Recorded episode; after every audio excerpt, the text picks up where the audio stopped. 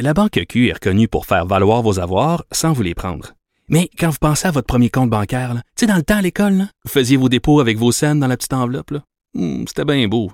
Mais avec le temps, ce vieux compte-là vous a coûté des milliers de dollars en frais, puis vous ne faites pas une scène d'intérêt.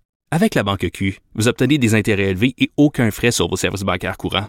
Autrement dit, ça fait pas mal plus de scènes dans votre enveloppe, ça.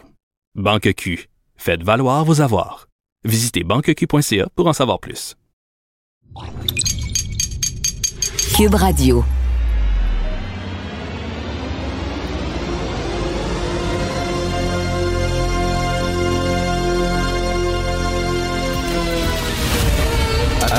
Attention, cette émission est laissée à la discrétion de l'auditeur.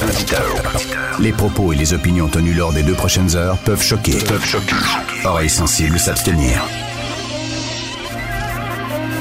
Richard Martineau. Martino. Un animateur pas comme les autres. Richard Martineau. Cube Radio. Bon vendredi, hey, ça va bien au Québec. Je suis tellement content de vivre ici. Je trouve que ça va bien. On est vraiment fiers d'être québécois. Regardez, on est la pire province en ce qui concerne les cas de COVID, les décès, tout ça. La pire province au Canada. Là, tu pognes ton journal. Tu. OK, bon. La pire province au Canada pour la COVID, la gestion de la COVID. Après ça, un milliard de dollars qui a été investi en pure perte dans un projet de radiocommunication défaillant qui est boudé par les services d'urgence. C'est pas la première fois qu'on parle avec un système qui est censé euh, régler tous nos problèmes, qu'on investit des gonzillions de dollars là-dedans pour s'apercevoir que ça ne fonctionne pas. Alors là, c'est Renir, le système Renir, un milliard de dollars. Imaginez ce qu'on aurait pu faire avec un milliard de dollars investi en pire, en pure perte. Là, tu tournes la page. Après ça, ah tiens, une madame qui a attendu quatre jours sur une civière pour avoir une place, pour avoir un lit dans un hôpital. Ben, coudon, ça va Après ça, tu tournes la page. Puis là, tu dis, hey, ça prend trois ans pour avoir un médecin de famille au Québec. Là, tu bien, hein? Après ça, tu tournes la page. Puis là, tu vois que les CHSLD, ça fonctionne pas encore, qu'il y a encore plein de problèmes de déplacement de personnel. Là, tu tournes la page. Puis là, on manque de profs. Puis là, ça n'a pas de bon sens. Puis on manque de d'infirmiers puis de préposés. Puis là, tu tournes la page. Puis là, l'arrêt Jordan, là, tu vois qu'il y a des bandits qui s'en sortent, des gars des Hells Angels.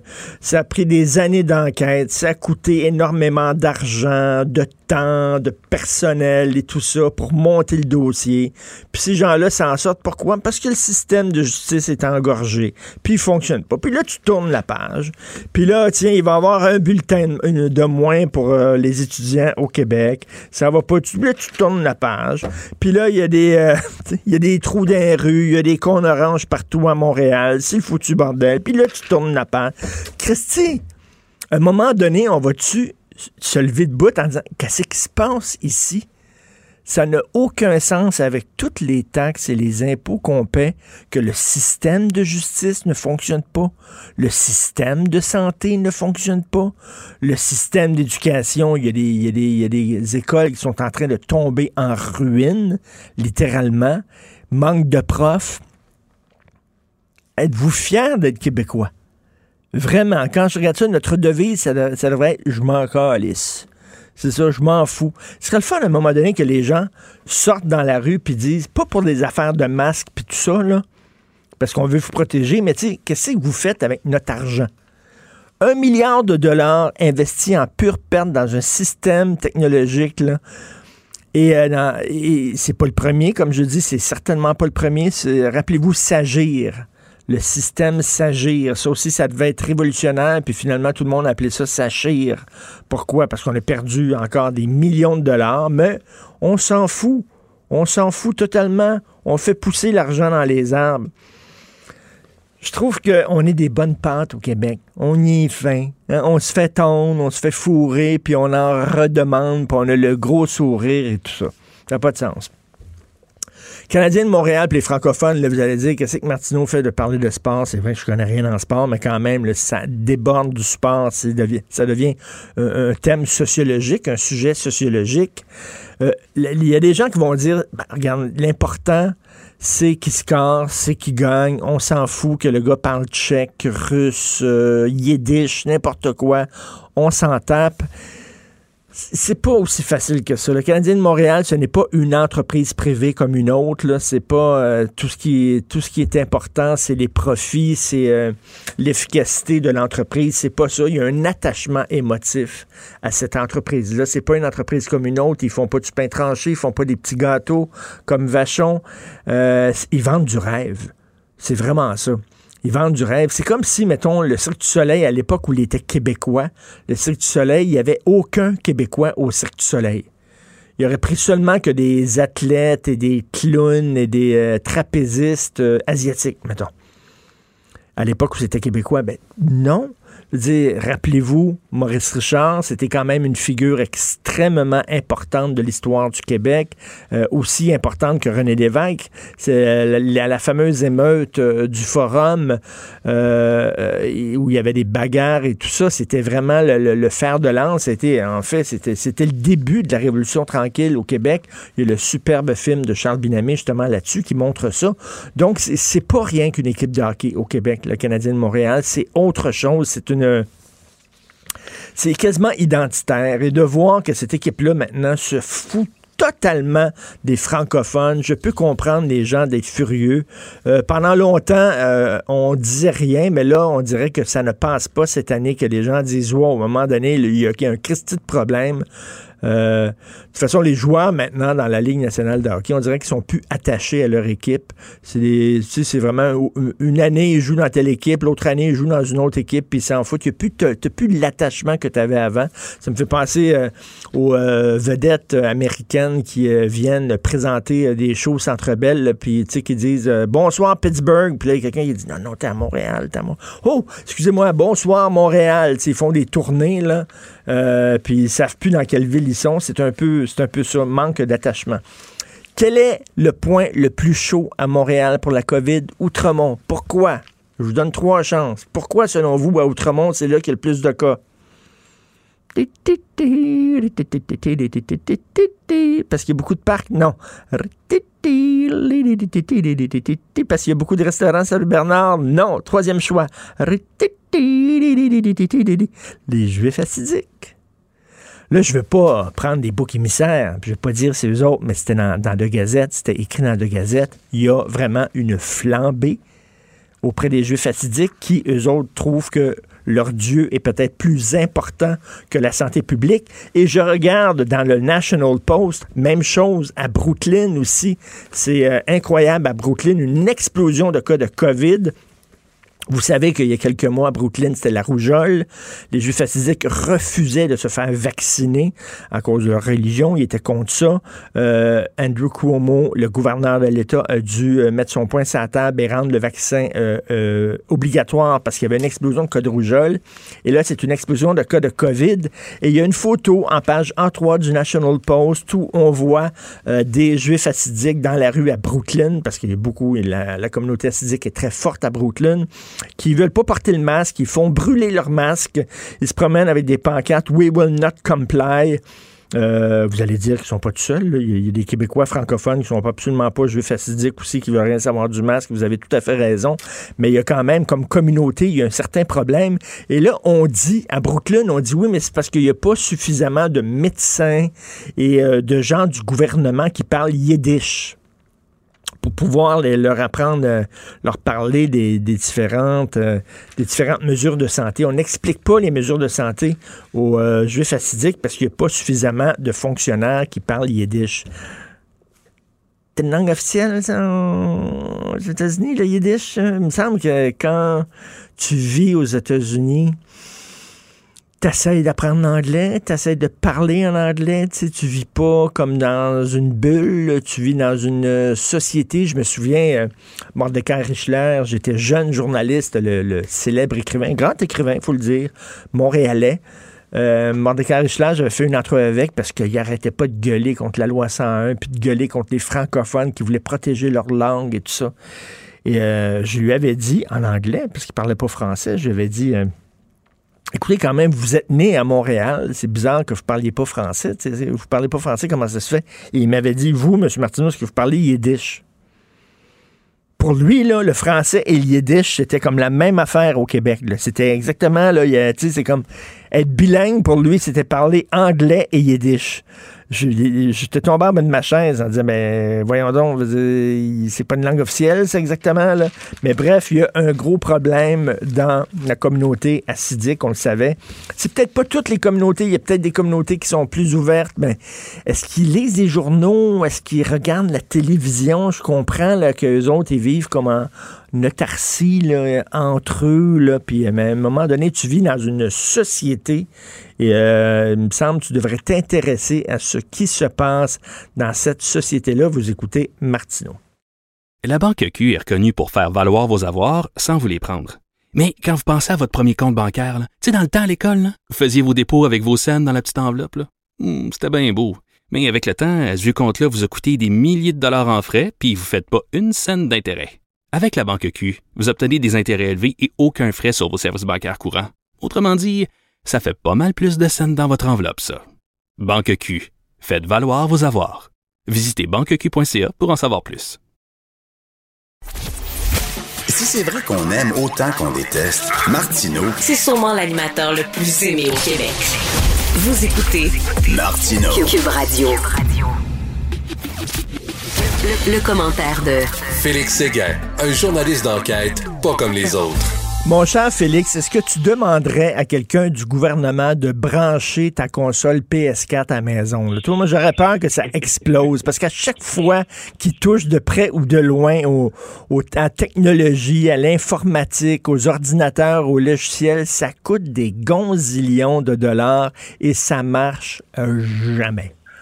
C'est incroyable. dans ce cas-ci, c'est plus qu'incroyable parce que c'est un projet qui voulait fédérer, si tu veux, toutes les communications des services d'urgence au Québec, pompiers, policiers, sécurité publique, ambulanciers, etc. C'est le fameux RENIR. Pour te dire, Richard, je, je, souriais hier lorsque j'ai vu le rapport de la vérificatrice générale, puis lorsque j'ai lu le texte de mon collègue Nicolas Lachance dans le journal, parce que le RENIR, moi, on avait commencé à me parler de cette affaire-là en 2007. il y a 13 ans.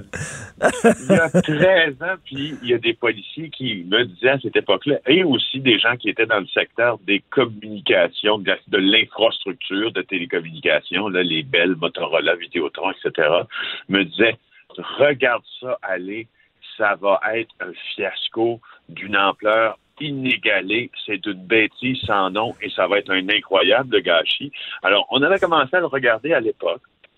Puis tout le monde, euh, finalement, comme d'habitude, avec les journalistes, ou comme souvent avec les journalistes, essayait de nous bourrer en hmm. disant ben non, c'est pas si mal. On regarde comment ça se, on regarde comment ça se déploie. Il y a des petits pépins informatiques qui sont liés à ça. Et ensuite, euh, on va bien être capable de contourner le problème, puis ça va fonctionner, puis nos policiers vont être capables de l'utiliser, ben sais-tu quoi? Ça marche pas, mais ça marche pas du tout. Regarde ce qui s'est passé.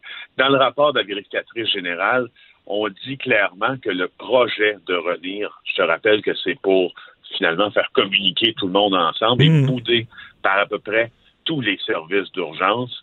Ça a coûté plus d'un milliard de dollars. Il ne fonctionne pas. Il est rejeté par les policiers et les ambulanciers. Les dépassements de coûts depuis plus de 15 ans après son démarrage sont incroyables. 78% des services d'urgence ont décidé de le bouder. Le modèle, non mais tu lis un, un des arguments, pas des, ce pas des arguments dans le cas de vérificateur général Guillaume Leclerc, ce sont des constats qui sont documentés. Euh, mais Félix, Félix, ce que j'aime, ce que j'aime, là, c'est que le gouvernement continue de payer des millions de dollars pour faire fonctionner des vieux systèmes parallèles pour ceux qui rejettent Renir. Donc, non seulement on a dépensé un milliard de dollars là-dedans, mais on garde en vie des vieux systèmes parce que, comme tu le dis, les gens du système de santé boudent le nouveau système. Oui, il n'y a pas juste ça. Il n'y a pas juste ça dans l'affaire du Renir. On nous avait pisté encore euh, il y a près d'une quinzaine d'années, je le rappelle, près d'une quinzaine d'années, euh, sur l'entreprise Motorola qui, euh, qui est en train de prendre un peu le contrôle là de ce de ce réseau-là. Et le modèle d'affaires fait dire à la vérificatrice générale que ça fait ça rend le gouvernement dépendant à l'égard de cette entreprise-là parce que c'est un seul fournisseur Ben qui oui. empoche 232 millions de dollars avec 84% de l'argent des contrats d'achat d'équipement.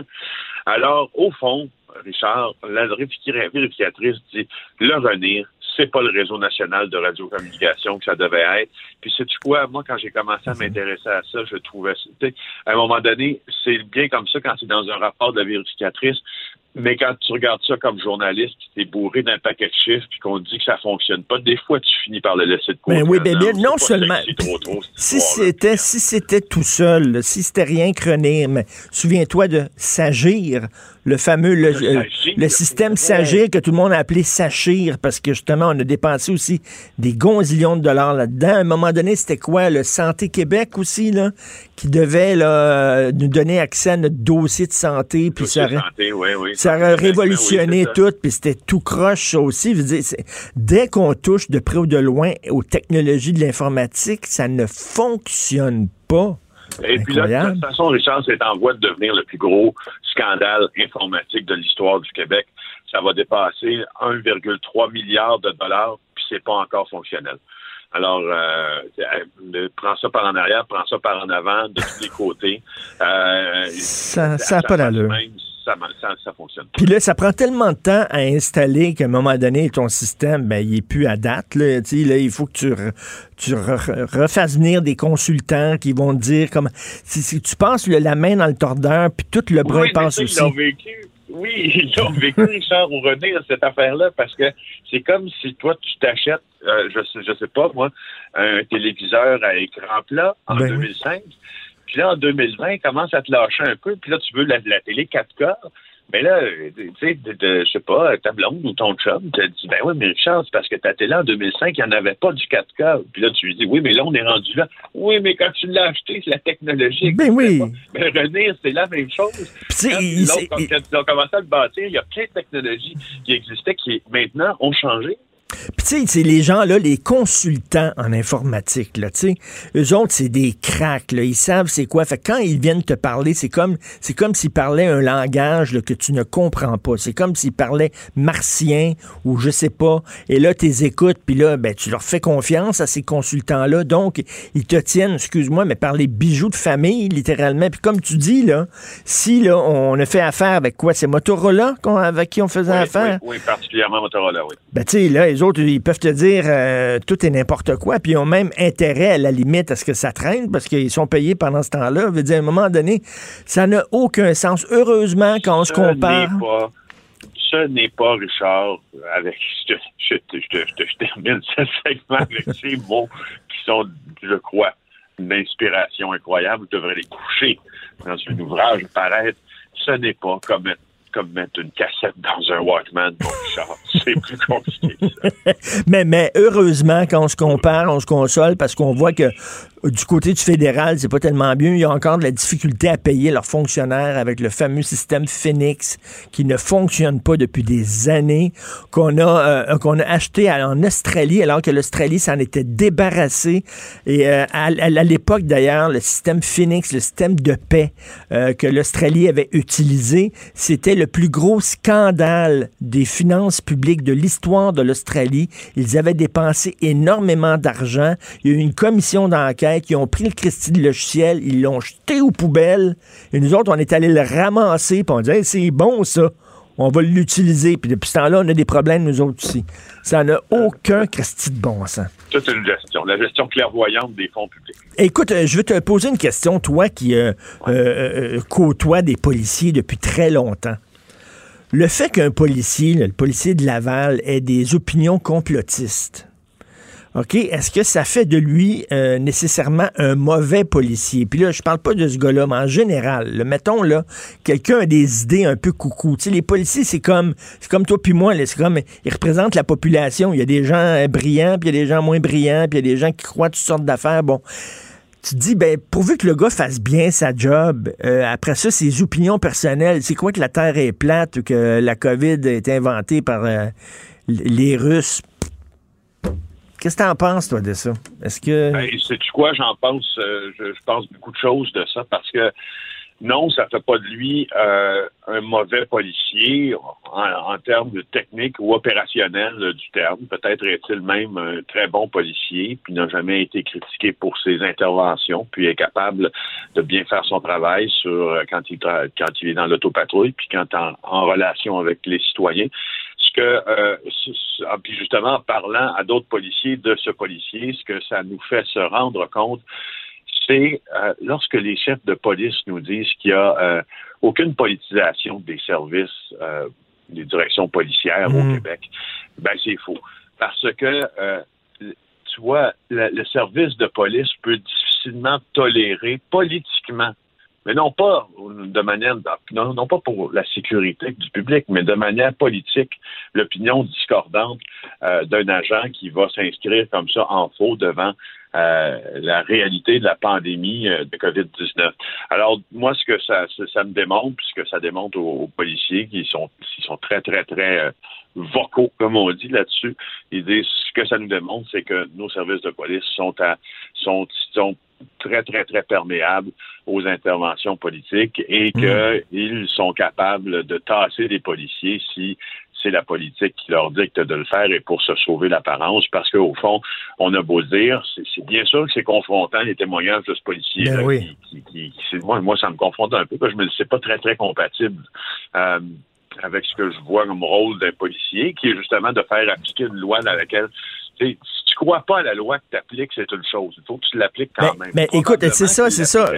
Écoute, Félix, euh, je suis convaincu que, par exemple, des, des, policiers qui font la guerre à la drogue, il y a des policiers sur le terrain qui n'y croient pas. Je suis convaincu qu'il y a des policiers sur le terrain qui voient que ça ne fonctionne pas, euh, qu'on, que tu arrêtes un trafiquant, puis il y en a deux autres qui prennent sa place, et que les autres seraient plus pour une libéralisation, une décriminalisation, mais que, bon, la loi, c'est la loi, ils appliquent quand même la loi, ils arrêtent quand même des trafiquants, mais ils croient pas vraiment à la loi. C'est possible, ça? C'est correct, ça? Ben oui, tout à fait. C'est, tout à fait possible. J'en prends d'ailleurs, j'ai, devant moi des exemples de ça quand on parle du mouvement euh, du defund de police, donc oui. de, de, de, de, cesser le financement de la police. Euh, parce qu'on en a parlé toute la semaine, ou enfin, dans, dans trois chroniques, trois fois on en Mhm. parle de tout ça, puis je, je, je suis confiant en disant que j'ai devant moi les exemples de ce que tu dis, que les policiers, parfois, ne croient pas nécessairement à l'approche, justement, répressive qu'ils adoptent envers certains crimes. Ça s'inscrit directement, justement, ce, ce, ce bris euh, de confiance-là dans les méthodes policières, dans le mouvement des fonds de police.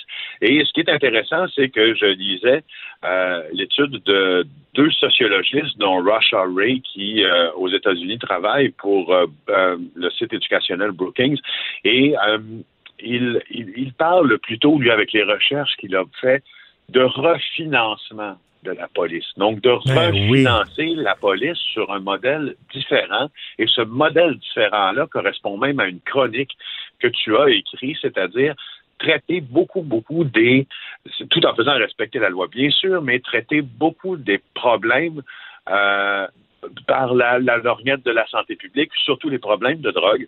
Ben oui. En finançant différemment, tu vois. Donc, financer beaucoup de programmes sociaux qui vont traiter les malades, beaucoup... Euh, en, en, disant que c'est un problème de santé publique plutôt qu'un problème de, de, de, de, de criminalité, mettons, là. Ben, c'est ça. Donc, donc, comment tu comment tu gères ça? Tu refinances un, euh, ta police. Peut-être que tu peux lui enlever du financement pour les, les, les pour le, le, caractère opérationnel de leurs activités, puis y aller dans du, du, financement plus social pour les organismes qui permettent de sortir des gens de la rue, de, Exactement. Cesser, de faire consommer des drogues dures, puis par, par, voie de conséquence, tu vas réduire le taux de criminalité. Donc, il y, y, a tout ça qui s'imbrique là-dedans. Donc, c'est une euh, réflexion très intéressante. Euh, écoute, rapidement, il nous reste deux minutes. Gilbert Rozon qui euh, poursuit Julie Snyder et euh, Penelope McWade. Oui, je notais une chose, euh, puisqu'il nous reste peu de temps. Là, bon, ben, sachez que son procès commence la semaine prochaine, Gilbert Rozon. Et euh, une semaine avant, dépose une poursuite de 450 000 contre Julie Snyder Penelope McQuaid, euh, qui, qui continue à dire que euh, M. Rozon les a agressés sexuellement, lui dit que les propos sont calomnieux, vexatoires, diffamatoires. C'est mon collègue Michael Nguyen qui a obtenu ce document-là le Journal de Montréal. Et, et là, voilà, il est, euh, il est très, très, très, très piqué au vif, Mm. euh, notre du monde, puis envoyé une mise en demeure pour qu'elle se rétracte. Ils ne sont pas rétractés, les deux filles. Alors là, poursuite en diffamation. Note une chose dans ça. Le montant de la poursuite en 450 diffamation, 000. 450 000, ça me fait dire que euh, M. Roson pourra sûrement avoir des chances de gagner parce que le quantum qu'ils appellent n'est pas si élevé. Hein. Parfois, on a Oui, des poursuites oui. comme ça. Donc, ce sont des ce sont des montants qui, euh, qui, je crois, se sont déjà payés dans ce type de dans ce type de poursuite-là. Par contre, il a une côte à monter qui est absolument abrupte. euh, Mais là, Julie Snyder dit euh, qu'il veut bâillonner les victimes. Lui, de son côté, il dit écoutez, là, vous me vous me vous m'accusez d'un crime que je n'ai pas commis, j'ai le droit de me défendre. Est-ce que tout ça va se, il va avoir un procès, donc j'imagine, pour cette poursuite-là? Ben si oui, si le juge, si le juge euh, Le- le- en on va se rendre à procès, on peut décider aussi de peut décider de mettre de côté ce- cette, cause-là parce que les arguments sont pas assez euh, sont pas assez solides pour s'y rendre. Alors on verra bien, euh, mais c'est à digne de mention. Ben, tout à fait. Ben, écoute, merci beaucoup, Félix, et bon week-end de trois jours, bien mérité. Merci. Bye. Salut, bonjour. Hey, un milliard de dollars, je reviens là-dessus. là. J'en ai parlé avec Pierre, j'en ai parlé avec Félix, mais j'espère qu'à un moment donné, les Québécois vont se fâcher et demander de leur gouvernement à ce qu'ils utilisent de façon rigoureuse et intelligente l'argent public, qui est notre argent, nos taxes et nos impôts qu'on gaspille n'importe comment. Cube Radio. Cube Radio. En direct à LCN.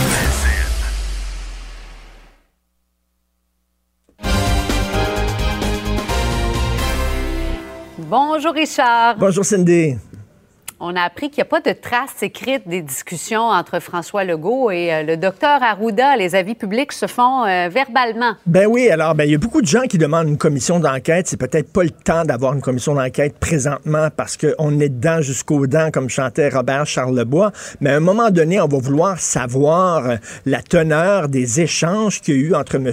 Arruda, le directeur de la santé publique, et le premier ministre Legault, parce qu'on a erré. Il faut le savoir. Au début, on disait non seulement on, on nous encourageait pas à porter le masque, mais on disait qu'il fallait pas porter le masque parce que ça nous donnait un, faux sentiment de sécurité. Après ça, on a changé euh, de, discours, il fallait porter le masque. Bon, le déplacement du personnel dans les CHSLD, il y a, il y a eu quelques erreurs quand même au cours de cette, euh, cette pandémie-là. Donc, il va falloir savoir qu'est-ce que proposait M. Arruda? J'imagine qu'il arrivait avec un bouquet de mesures euh, qu'il proposait au premier ministre. Le premier ministre choisissait la mesure qui lui paraissait la plus nécessaire. Euh, mais là, il n'y a rien d'écrit.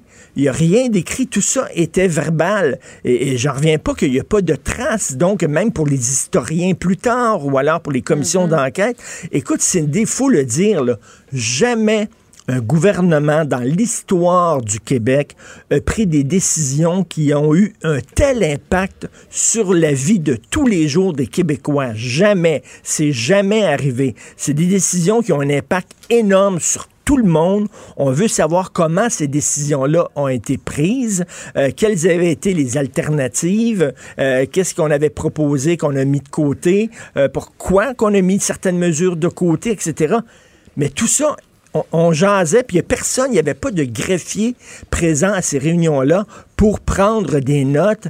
C'est vraiment, écoute, le- moi, les bras m'en tombent, j'en reviens pas, c'est pas normal, alors que ce sont des décisions, je reviens, c'est des décisions les plus importantes qui ont été prises quand même pour notre vie personnelle, pour notre santé, rien d'écrit. C'est assez particulier. Je peux comprendre l'opposition qui se pose des questions.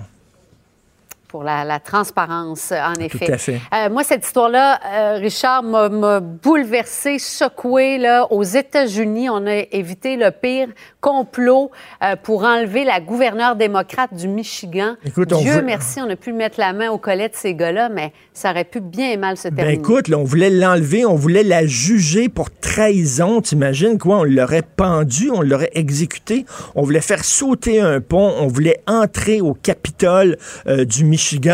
Euh, c'est vraiment, c'est extrêmement dangereux. Et qu'est-ce que tu veux, Cindy? Ils ont un président qui encourage ce genre de milice crackpot-là. On se souvient qu'au Michigan encore, il y a des gens, il y avait des milices armée euh, de gens qui sont entrés au Capitole parce qu'ils n'étaient pas d'accord avec les consignes sanitaires qui avaient été prises là-bas. Et euh, euh, Donald Trump les avait encouragés en disant il faut libérer le Michigan, liberate the Michigan. Et là, pour les milices qui étaient là, c'était un message d'appui de la part de leur président. Et on l'a entendu aussi lors du débat, le premier débat entre lui et Joe Biden, où Donald Trump disait à propos des Proud Boys, qui est une autre gang de crackpots euh, milices, il disait, écoutez, euh, restez en réserve, tenez-vous prêts. Tenez-vous prêts pourquoi? En cas d'une défaite, Trump lui-même disait que s'il perd les élections, c'est pas sûr qu'il va sortir de façon gracieuse de la Maison Blanche. Donc, on a un président qui parle à ces gens-là qui les encourage. Moi, là, je vais te dire, c'est une idée vraiment, je suis extrêmement inquiet de ce qui se passe aux États-Unis. Ah oui, moi aussi. moi, aussi. J'ai très peur de ce qui va se passer le 3 novembre si jamais Donald Trump perd les élections. Il va dire que c'est un mm. coup d'État. Il va mettre ses chiens de garde contre euh, euh, les démocrates. Écoute, on est dans un climat de guerre civile larvée et honte aux républicains.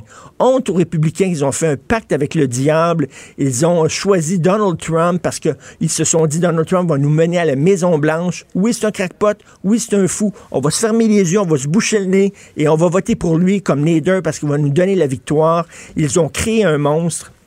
Et le Frankenstein qu'ils ont créé maintenant est en liberté, a quitté le laboratoire et est extrêmement dangereux. Donc, euh, le 3 novembre, on va être plusieurs personnes à mal dormir, je, crois. Ouais. J'ai vraiment euh, pitié pour ce peuple-là. Tout à fait.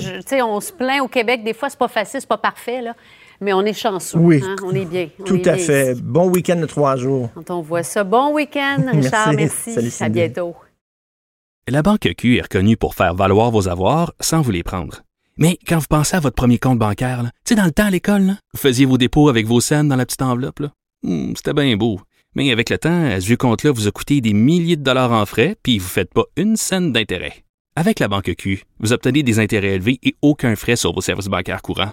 Autrement dit, ça fait pas mal plus de scènes dans votre enveloppe, ça. Banque Q, faites valoir vos avoirs. Visitez banqueq.ca pour en savoir plus. Martino. Même avec un masque, c'est impossible de le filtrer. Vous écoutez Martino. Cube Radio. Le, le, commentaire de Michel Girard. Une vision des finances pas comme les autres. Michel, je sais que tu veux me parler de Poste Canada, euh, mais juste avant, là, juste avant, je veux te parler de la catastrophe du projet Renir, OK? Euh, il y, y, a une expression en anglais qui dit Never put good money over bad money.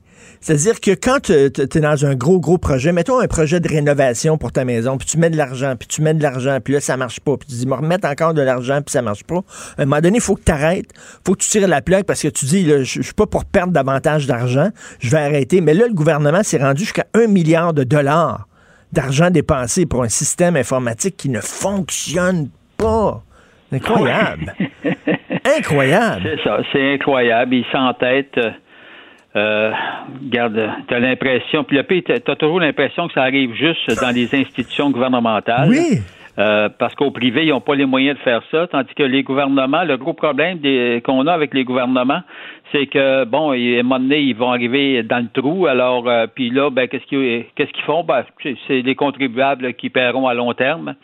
Alors, euh, tu sais, le, le, gros problème avec les gouvernements, c'est ça, c'est qu'ils ont juste à se revirer de bord, puis puis d'augmenter les, impôts ben oui. d'aller chercher plus d'argent euh, en taxes, en impôts, etc. Non, non, je le sais. Ils mettent de l'argent là-dedans, puis là, il dit là, ben, on n'est pas, pour, on pas pour perdre 100 millions. On va mettre un petit 50 millions de plus. Ben là, on a mis 150 millions, on n'est pas pour perdre cet argent-là.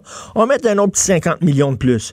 on appelle ça de la mauvaise gouvernance, Richard. Ben oui, exactement. C'est, écoute, la, la présidente du syndicat des professionnels du gouvernement du Québec qui dit la logique comptable du gouvernement dans ce projet est pitoyable. Oui, oui, c'est c'est comme un trou sans fond. Or, euh, on débousse, on débousse, on débousse, puis on règle pas le problème. Encore si on réussit à régler le problème. Tu sais. Ah, c'est cœur, hein? c'est incroyable. Ça me fâche. Poste Canada, Poste Canada complètement débordé. Oui, ça, moi, ça me décourage. non, non, mais c'est tout ce qui me décourage? C'est de voir qu'on veut absolument, hein, euh, au Québec, mais dans toutes les provinces, on veut absolument développer le commerce électronique on pousse évidemment sur les entreprises pour qu'elles mettent en place des bons systèmes pour faciliter évidemment les transactions d'achat par l'entremise du commerce électronique. Or, euh, on a des modèles mondiaux, on a juste à voir Amazon, n'est-ce pas? Ça, hum. ça, ça, marche, n'est-ce Hum, Ben oui. pas à peu près. Or, euh, et d'autres semblables. Mais, mais nous, ici, là, on nous pousse dans le dos pour le commerce électronique. Les gens passent les commandes, puis là, tu apprends que Post Canada ne sera pas capable, dit d'avance aux gens. Écoute, on est, on, on est au début octobre, octobre-novembre, on est à on est à deux mois et demi euh, de, de Noël. Euh, Post Canada a dit ben écoutez, on ne pourra pas vous livrer euh, la, la, marchandise à moins que vous vous mettez à acheter tout de suite et acheter vos cadeaux euh, deux mois et demi d'avant. Moi, je trouve ça Mais, mais- incroyable de voir, de, de voir, tu vois, on, on, on veut accélérer un secteur, on veut développer un secteur qui est le commerce électronique, puis qui est très bienvenu dans les circonstances, évidemment, de, de, la, de la guerre que l'on mène contre la COVID-19. Puis là, tu t'aperçois que euh, en- au bout de la ligne, euh, l'organisation qui doit, évidemment, tu sais, Post Canada, là, c'est, c'est gros là, dans Ben la oui. livraison. Alors, euh, euh, baisse les bras puis dit, on ne sera pas capable de, de livrer la marchandise. C'est le moins que l'on puisse dire. ben, ce ça, c'est quoi? C'est parce qu'en période de pandémie, les gens vont faire moins de shopping. euh, ils vont faire plus de shopping en ligne, donc ils sont Ben, débordés a à Post ce- il y a Canada. Il y, a ces deux facteurs-là. En fait, le, le- le- on sait évidemment que le confinement, puis euh, à cause de la COVID, évidemment, tu as eu, puis les gouvernements, les- c'est les gouvernements là qui, qui nous ont poussé dans le dos pour, euh, comprends-tu, pousser sur le commerce électronique. Or, mais, mais le, le- le- gros problème, c'est qu'on voit finalement qu'en bout de ligne, en bout de ligne, on ne sera pas capable de livrer la marchandise. Parce que Post Canada, notamment, euh, euh, l'avoue lui-même là, qui, qui- Ben oui. qui sont dépassés puis qui sont pas capables de répondre à la demande euh, en ce qui concerne Noël. Je, je comprends que quand arrive la période des fêtes, c'est une période cruciale. C'est, c'est, c'est- Ben oui, mais il y a- il y a- 50% de leur il y a- chiffre il y a- d'affaires, il y a- il y a- ou il y a- 60%. Il y a Noël, ça arrive chaque année, Noël. là. Tu sais, on devrait se préparer, là. il semble, je pas, là. Il paraît que ça arrive chaque année, Ben mais oui, cette ça- année, avec le COVID, on ne sait pas. Hein? Ah, ça on ne le dira pas aux enfants. Euh, alors, donc, euh, je trouve ça euh, lamentable. Puis, tu vois, puis là, le Post Canada dit, ouais, mais on va même embaucher 4000 sais- sais- voyons, saisonniers temporaires de plus, ajouter 20 000 véhicules. Ben, garde, en a, embauche-en 6 000, embauche, puis mets, mets en place 2000 véhicules au lieu de 1000 de plus.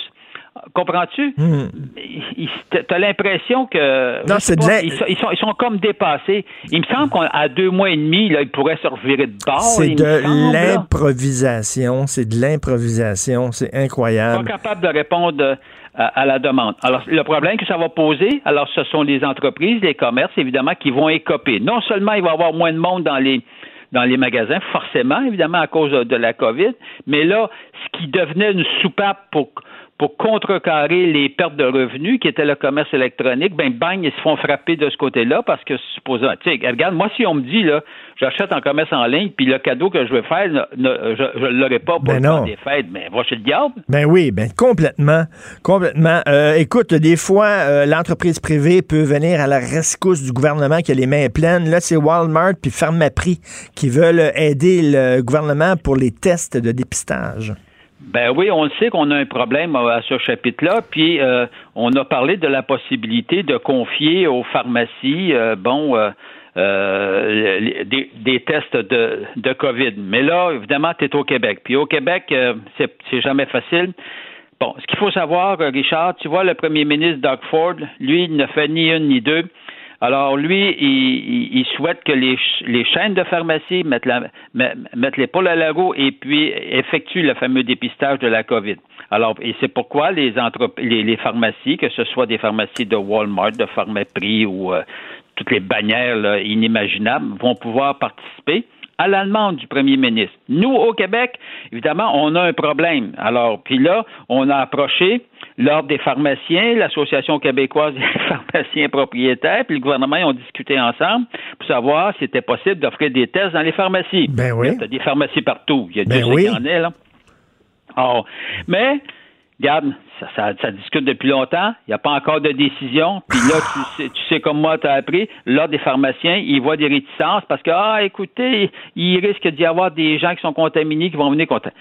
Ah, comment? Moi, ce que je, moi, moi, ce que je trouve, qui est extraordinaire, c'est de voir qu'au Québec, où on a le record euh, canadien, évidemment, euh, au niveau de, de, la maudite pandémie euh, du, Mhm. de la COVID-19, c'est comme si on voulait faire la leçon à tout le monde.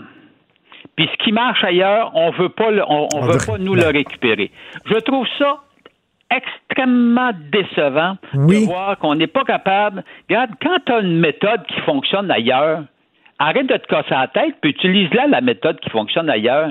Mais tu sais, regarde, regarde, là, euh, Couche-Tard qui voulait vendre du pot, là, en disant, regarde, on vend des cigarettes, on vend du vin, on vend de la bière, donnez-nous ça, puis on va vendre ça dans nos succursales, nous autres. Je, je- je peux, je peux pas dire que ça aurait été une bonne chose nécessairement, là, mais tu sais, tant quand, s'ils veulent le vendre, mais tu sais, euh, je sais pas, des fois, il y, a des- il y a des trucs qui En tout cas, existent. bref, là, on, est- on, on a ici deux chaînes de. Bon, la chaîne chez Walmart, c'est euh, Accès Pharma, puis Pharmaprix, ben, il y en a partout. Euh, alors, euh, donc, on parle de centaines de pharmacies qui seraient prêtes demain matin là, à offrir le service. Mais évidemment, évidemment, il n'y a pas de décision. Fait que là, on va attendre. Ben. J'imagine qu'on va attendre quand la, quand la COVID va être finie. Ils vont prendre Ben la oui, décision. On ben va oui. pouvoir- quand on n'aura plus le problème, on va pouvoir aller se faire tester, Richard. Même affaire comme l'application, l'application de traçage. Non, non, non, on prend pas Ben l'application oui. du fédéral. Nous autres, on va avoir une application mois. Québec. Ben oui. Ça a pris trois mois, puis après ça, ils ont dit, mais finalement, on va prendre ça du fédéral. Ben oui, puis là, Tabouin. puis, euh, attention, dans un mois, ils vont dire qu'ils l'ont inventé. Hey, euh, bon, euh, bon week-end de trois jours et bonne dinde, Michel. oui, on fera pas les dindes. Salut. Salut, Michel Gérard. Gilles Proulx. Le où, quand, comment, qui, pourquoi ne s'applique pas sa ricanade? Parle, parle, parle, genre, genre, genre. Gilles Proulx. C'est ça qu'il manque tellement en matière de journalisme et d'information. Voici le commentaire de Gilles Proulx. Gilles, j'ai perdu mon médecin de famille. Je vais vous raconter ça, ça va vous faire rire, OK? Je vais dans une épicerie, puis là, je suis en ligne à l'épicerie. Puis là, je vois, tu sais, le terminal, le- l'Auto-Québec, là, avec la photo Oui. des gagnants. Mon médecin Oui. de famille vient de gagner 5 millions de dollars. Je vois sa face avec le gros sourire puis le chèque dans les mains. Je dis, bon, ben ça y est, je viens de perdre mon médecin de famille. C'est certain qu'il continuera pas à faire de la médecine avec 5 millions dans les poches. Fait ils sont malheureux, les blouses blanches, c'est pas possible. Alors- Il n'y a pas un corps professionnel au Québec qui a mieux manipulé, fait chanter les gouvernements à partir de Barrette et aujourd'hui encore. Ils sont devenus des vaches sacrées, intouchables et euh, vraiment, s'il y a une enquête, et pourtant, il le promettait, euh, Legault, dans le temps qu'il était dans l'opposition. Il devait leur arracher combien? Le 3 milliards, puis finalement, on va se contenter d'un milliard. Alors, euh, les effectifs sont réduits. Pourquoi? Parce que les services sont pas là. Pourquoi? Parce qu'on les a tellement gâtés qu'ils gagnent des salaires de 500 000 à presque un million. Fait que ça donne plus de temps pour le loisir, le golf, puis les voyages, puis voyons. Et évidemment, t'as de la misère à avoir des médecins quand Ben, c'est ça. complète. Ben là, ça va me prendre euh, trois ans avant de retrouver un médecin de famille parce que c'est ça au Québec. C'est comme ça, ça prend du temps en tabarouette.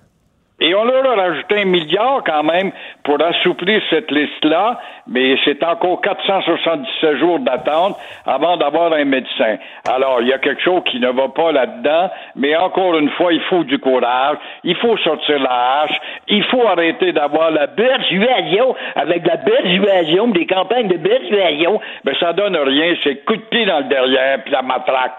Bâtard de bâtard, mais je pense pas un fasciste parce que c'est pas un discours approprié de nos jours.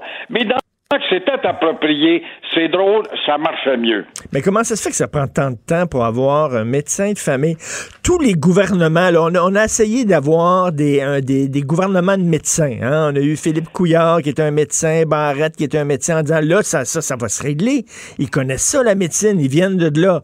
Ça fait des années que c'est tout croche dans le système de santé, puis ça s'améliore pas. faut encore attendre comme des fous pour avoir un médecin de famille. Parce qu'il y a une pègre là-dedans, une pègre intellectuelle, puis il y a le collège en tête qui rationalise, qui décide, puis on- au compte-goutte, on va donner une ouverture par-ci, et parce que, avec les salaires astronomiques que les médecins ont obtenus depuis quelques années, ça a développé chez eux un égocentrisme très fort, c'est le nous. C'est le nous, ça n'existe pas le nous. Nous, la collectivité, nous, les médecins au service de la population pour leur bien-être, non. C'est le je qui l'emporte sur le nous. Alors le nous n'existe plus et ça donne ce que ça donne. Puis là, on a vu, il y a une dame, là, je vois ça dans le journal, je, je, je tombé sur le texte. Bon, une aînée obtient sa chambre après quatre jours sur une civière. Elle a, de 96 ans. Elle a 96 hein? ans. Elle a passé quatre jours sur une civière en pleine pandémie dans un hôpital de Longueuil. Et on se dit un peuple évolué avec une technologie à la fine pointe, un peuple hautement instruit, très humaniste. Non, mais on regarde, on regarde notre chèque de paye, là. puis on, voit la part d'impôts qu'on envoie au gouvernement pour nous donner des services adéquats et efficaces. Ils font quoi avec cet argent-là? C'est tout croche. Et là, mais Richard, on a 500 000 ronds de cuir à Québec. T'en as 300 000 en Ontario, puis sont 14 millions. La réponse est là. T'as combien de ronds de cuir à la ville de Montréal? sont 32, 33 000 ça n'a pas l'emploi, le, sous-emploi, les papiers, puis là, les syndicats rentrent là-dedans, ils te compartimentent le travail, puis là, tu touches pas à ça, toi, parce que tu appartiens à telle catégorie. Résultat, le décloisement n'existe pas et rien ne fonctionne. Ça fait 30 ans qu'on dit ça, 30 ans tout ce que je vois, moi, dans la nouvelle, j'ai pas besoin de lire, d'écouter. Je suis pu être parti 30 ans, revenir 30 ans plus tard. C'est les mêmes maudits problèmes qui sont encore à l'enseigne. Oui, c'est vrai. C'est vrai, c'est les mêmes affaires, ça se règle pas exactement. Vous pouvez partir. Il y a que les noms qui changent. Gérald Larose et puis à la CSN, là, c'est, là, c'est une CSN affairiste qu'on a.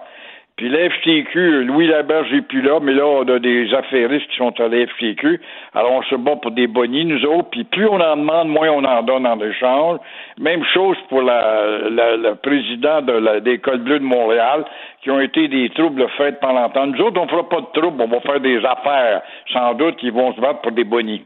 C'est les mêmes problèmes qui reviennent de façon récurrente. Euh, mais là, ça va se régler. Le ministère des Affaires indiennes, là, on a un nouveau ministre. bye bye, Madame Damour. Oui, on peut dire bravo, ben bon, on s'en occupait pas, mais moi, je trouve qu'elle goûte une médecine un peu euh, amère. Des fourbes et des manipulateurs, je me réfère toujours à l'histoire, mon cher Richard, des fourbes et des manipulateurs, disaient les jésuites les missionnaires les plus audacieux et les plus instruits dans le temps de la colonie. Et c'est encore vrai. C'est encore vrai quand on voit Sylvie Damour se faire mettre dehors, peut-être était-elle loin, peut-être était-elle loin des préoccupations des Autochtones, mais la mettre dehors aussi parce qu'elle ne parle pas l'anglais. Elle ne parle pas l'anglais, c'est terrible. On a 11 nations. Québec, c'est nous qui en avons le plus. Il y a, il y a 11 nations, mais c'est mené par la gang de Pégreux aussi, chez les Mohawks qui dominent le débat intellectuel là-dedans. Ça démontre la xénophobie de ces gens qui sont sur le territoire depuis 500 ans avec nous autres, qui étaient nos alliés. Ça démontre justement leur dépendance outrancière face à Ottawa qui seront toujours hostiles au Québec et l'expérience le démontre. Donne, nommez-moi un ministre des Affaires autochtones du Québec qui a eu droit à des éloges. Mais là, mais là, c'est quand même, c'est quand même bizarre le message qu'on envoie. On a pris un gars qui est un ancien policier, Yann Lafrenière, pour s'occuper des, Premières Nations. C'est un peu bizarre, là. On, on prend un ancien policier. C'est quoi, lui, son, son expérience, son expertise là-dedans? Ben, ça va être un flambeau parce que lui, il était à la propagande à la ville de Montréal dans le temps, à la Frenière. C'est lui qui disait la police a fait ça à tel endroit à 2h50 du matin, M. Poirier. Nous sommes allés à la porte de la banque, on a découvert que les, les malfaiteurs étaient partis avec 12 places et 95. C'est ça que je faisais, c'est rien que ça. C'était pas le gars de la matraque, c'était pas un Isachek, ça, là, au sein de la police de Montréal. Alors, ça va être quoi? Un temporisateur, on va faire ça en anglais, bien sûr. Qu'est-ce que vous voulez avoir? Vous voulez avoir des médecins? Oui, mais les médecins veulent avoir des cachets pour aller dans votre réserve ou votre Qu'est-ce que vous voulez avoir? Vous voulez avoir un hôpital? Oui, mais René Lévesque vous en a donné un à Kanawaki en échange de quoi? Après, vous avez craché sur le gouvernement du Québec, comme vous le faites depuis nombre d'années. Il y il y a du racisme derrière ça. Mais dire ça, là, puis à part ça, t'as pas le droit de marier un étranger, toi là, là tu vas perdre tes droits à l'indienne. Mm, Alors, il y a du racisme derrière tout ça. Mais le dire comme je le fais, c'est moi qui est le raciste. Fait que tu vois bien que le monde est capoté complètement à l'envers. À l'envers, comme la tortue des quatre fers dans l'air. Euh, euh, vous, ça, on dit aux gens qui veulent devenir préposés, là, vous allez être payé 26 piastres de l'heure, puis c'est même pas ça qu'ils reçoivent. Euh, et encore une fois, ces broyards-là se nomment pas, par contre. Là, ils gagnent 22 ou 23, je sais pas combien, mais c'est quand même décent. C'est drôle, hein? Il y a un an, t'aurais dit, on a des emplois à 22 piastres, 20 piastres, je te dis que t'aurais eu du monde. T'aurais eu du monde à se bousculer à la porte pour avoir l'emploi. Là, le gars a eu le malheur de faire miroiter ça, que ça pouvait monter si haut. Est-ce qu'il a dit après un certain temps? Peut-être. Peut-être, mais c'est pas ce que je gagne tout à fait. Puis en bout de ligne, euh, oui, mais tu gagnes déjà plus que tu as décroté le nez en regardant la télévision chez vous. Alors, non, non, non, non, je ne crois rien là-dedans. Ben bon pour vous autres. Rendez-vous au bout de votre mandat et vous l'atteindrez, votre 26 piastres de l'heure. C'est drôle, moi j'en connais une femme qui, euh, ma femme de ménage, bon, elle m'a quitté pour aller travailler, justement. Elle est dans un CHSLD, une grande spécialiste, sans doute, du savon, et elle gagne son 26, plus des bonis, parce que des fois, le samedi, elle travaille, puis le dimanche, alors là, des bonis. C'est- Ça ressemble pas du tout au discours de ce- ces personnes qui, sont, qui braillent anonymement, qui braillent ce matin dans le journal, là.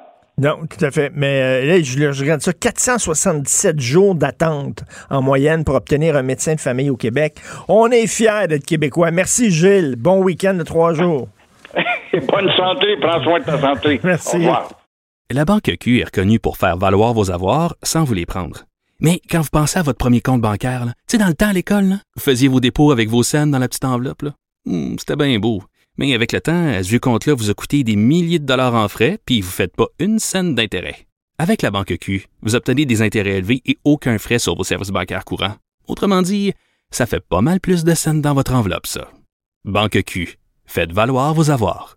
Visitez banqueq.ca pour en savoir plus. Martineau, il n'y a pas le temps pour la controverse. Il a jamais coulé l'eau sous les ponts. C'est lui qui la verse. Vous écoutez Martineau. Cube, Cube Radio. Le président français Emmanuel Macron a prononcé un discours extrêmement important où il a reconnu le séparatisme islamiste. Qu'est-ce que ça veut dire? Ça veut dire que les islamistes qui vivent physiquement sur le territoire français, mais qui ne respectent pas les lois de la République et qui ne partagent pas les valeurs des Français. Bref, ils vivent physiquement sur le territoire français, mais ils vivent en fait comme dans, comme dans le bled. Nous allons en parler avec euh, l'excellent chroniqueur, correspondant euh, du Devoir à Paris, Christian Rioux. Bonjour, Christian. Bonjour, Richard. Est-ce qu'on peut dire que c'est un discours historique, quoi? Et écoutez, c'est toujours difficile de dire des discours historiques. Hein? Ouais. Euh, des fois, euh, aujourd'hui, les choses passent assez vite, mais je pense que c'est un discours, euh, c'est un discours important. En tout cas, c'est un discours, je dirais même à la limite étonnant par sa, sa franchise, par euh, euh, la capacité de nommer les choses, de, de, de, de ne pas trop contourner euh, les problèmes. Comme, comme vous l'avez dit, Em- Emmanuel Macron reconnaît qu'il y a en France un, un, un séparatisme islamiste, c'est-à-dire qu'il y a des territoires dans, dans- dans- en France où euh, on, on, c'est comme si un peu si on ne vivait pas en France. Il y a des associations qui sont contrôlées par des organisations politiques, qui sont des organisations islamistes. Il, y a des, il y a des quartiers même à la limite qui sont sous la coupe de ces, de ces gens-là, des quartiers où par exemple les femmes peuvent pas se promener en jupe euh, à moins de se faire euh, insulter de, toutes les façons possibles et imaginables. Et il, a- il a reconnu ça, je dirais, franchement. Euh, bon, c'est- ce qui est étonnant, c'est qu'un homme politique le fasse. Euh, c'est pourtant une, une- c'est pourtant un, un constat qui fait un qui fait consensus en France. D'ailleurs, on a fait un sondage après son discours et euh, le discours est soutenu par 75% des Français. Ben oui, et Euh, Christian, j'ai j'ai chez moi, j'ai chez moi le livre Les territoires Oui. perdus de la République, là, justement, Oui. où des gens disent, là, on a, on a parlé à des médecins, des enseignants et tout ça, et qui disent qu'effectivement, il y, a- il y a des endroits en France, c'est connu depuis très longtemps, là, où on vit plus Oui, comme, des- on vit pas comme en France, là, on vit comme a- dans des ghettos. salles- il y a des salles de cours par exemple, dans des lycées, dans des, écoles secondaires où on peut pas parler euh, du, Moyen-Orient, on peut pas enseigner euh, ces choses-là. Il y, a des, élèves qui peuvent pas aller dans les cours d'éducation physique parce que euh, leur, religion le, le, le, leur interdit. Mais ce qui est, fascinant, c'est que finalement, Emmanuel Macron a reconnu ce, ce, cette, cette réalité-là. Vous savez que François Hollande l'avait admis, ça. Il l'avait admis, mais off off the ah, record. Il avait accordé des entrevues euh, à des journalistes du journal Le Monde dans, un livre là, qui, a fait, euh, qui avait fait beaucoup de bruit à l'époque, qui s'appelle Un président ne devrait pas dire ça. Et il avait dit, oui, oui, il, il avait dit euh, clairement, là, j'ai écoutez, je le cite, comment éviter la partition? il s'était demandé, oui, car c'est quand même de ça qui est en train de se produire en France. Euh, il l'avait reconnu, mais, mais pas dans un discours public. Et là, Emmanuel Macron, il va, il, va carrément euh, et, et, le dit, le dit franchement. Bon, euh, est-ce qu'il y a de, de est-ce qu'il y a de l'électoralisme là-dedans? Euh, Probablement. Hein, il y a toujours, toujours une mhm. part d'électoralisme, mais, mais les Français ont quand même été frappés par cette, cette franchise-là. Emmanuel Macron va jusqu'à parler d'une religion en crise. Hein. Il parle de l'islam dans le monde, qui est une religion en crise. je me rappelle, moi, j'écrivais ça il y a dix ans je, recevais des tombereaux de. Mais c'est ça. ça on, pense aussi à la fameuse phrase de, Charles de Gaulle lorsqu'il a accordé l'indépendance à l'Algérie. On a demandé euh, avant, là, est-ce qu'on devrait pas euh, accorder la citoyenneté française aux Algériens? Et il me dit, vous imaginez, si des millions d'Algériens euh, viennent s'établir en France, mon village, Colombé les deux églises, va s'appeler dans quelques années Colombé les deux mosquées, qui avait dit à Perfit. Là. Oui. Oui, absolument. C'est, ça a été, la, ça a été le, génie de De Gaulle qui n'avait pas tout à fait vraiment été élu euh, pour ça et qui, était, mm. qui était même soutenu par les gens de l'Algérie française, d'avoir eu le courage de, de, de faire ce constat-là, de s'apercevoir de ça et de prendre des décisions déchirantes qu'il a, qu'il a, qu'il a prises euh, à son époque.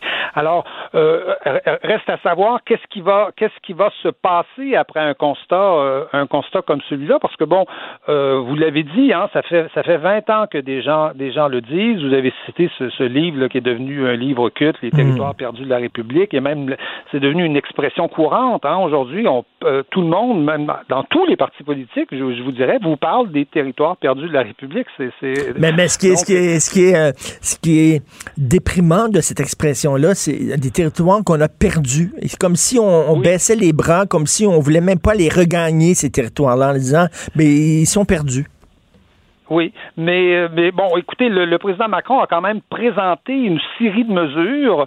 Euh, bon, certains y croient, d'autres y croient moins, qui, qui permettraient en tout cas de, de, de, de, de, regagner ces, ces territoires-là. Et, c'est, précisons-le, hein, ces territoires-là, il faut les regagner, pas seulement pour les Français de souche, mais pour les, pour les pour les euh, pour les pour les pour les Maghrébins, pour les pour les des, pour, pour les enfants d'Algériens, de Marocains qui vivent dans ces territoires-là, mais qui vivent pas avec les bénéfices normalement que, euh, que, qui sont ceux de, de, dans le fond de, et avec la liberté aussi que qu'offre le fait de vivre de vivre en France. Alors il, a proposé toute une série de mesures dont euh, notamment un examen très attentif de la question des, de toute la question des associations parce que vous savez c'est euh, moi, moi j'avais j'avais été en reportage il y a quelques années à, Molenbeek en, en ah oui, à hein. Bruxelles, vous savez où, il y a eu les fameux attentats de Bruxelles et une des mesures que, le, que la Belgique avait pris à l'époque, c'était de passer en revue systématiquement les associations de Molenbeek et il s'était aperçu qu'il y avait, avait peut-être 20% de ces associations-là qui étaient des, des, associations, en le fond, qui ne, qui ne rendaient pas les services euh, euh, qu'elles étaient supposées rendre, mais qui étaient des organisations infiltrées, soit, soit, soit, soit qu'elles, étaient, dans le fond, des lieux de culte dissimulés, soit qu'elles étaient des associations islamistes chargées de financer un certain nombre d'activités. Mais bref, qui étaient, qui étaient, en fait, qui étaient des lieux de radicalisation, littéralement? Oui, absolument. Et, ça, et ça c'est ça, c'est extrêmement important de passer, je dirais, en revue euh, les associations parce qu'il y a des stratégies euh, très claires d'infiltration de, de, de, de, et de noyautage de ces, euh, de ces organisations-là. Et ça, ça, en tout cas, le président français a l'air de le, a l'air de le, de le, de le promettre et donc de, de, de, de, de dire qu'il va, qu'il va le, qu'il va le faire. Et là, dans votre chronique d'aujourd'hui, vous parlez de Linda Kebab qui refuse, qui est une fille d'Algérien analphabète qui, elle, a décidé de travailler plutôt que de se plaindre en disant je, fais, je suis victime de racisme systémique, plutôt que de jouer à la victime, a fait comme faisait de nombreux immigrants il y a euh, des années en France, c'est-à-dire euh, retrousser ses manches et travailler et se faire une place dans la société française. Oui, absolument. Et je, je, trouvais, je trouvais important de, de parler d'un exemple comme celui-là parce que je vous avouerai qu'aujourd'hui, euh, le discours sur l'immigration dans nos pays, euh, c'est vrai au Québec, mais c'est vrai en France aussi, est, est terriblement déprimant. C'est un mmh. discours victimaire. On a l'impression qu'on vit dans le dans, dans, le dans le trou du cul de l'humanité, dans les endroits les plus euh, les plus affreux, les plus mmh. reculés, alors que, écoutez, quand même, on vit dans les dans les dans les rares pays où on combat le racisme où on respecte quand même, grosso modo, même si c'est pas parfait, les droits des gens et où euh, et où le, le, et où on ne pratique pas un racisme euh, systématique, là, pour euh, reprendre une expression à la mode. Et il y a des cas, il y a plein de cas comme ça. Et vous citez le cas de Linda Kebab, j'en parle aujourd'hui dans ma chronique mm-hmm. parce que imaginez cette fille-là, c'est une fille d'Algérien.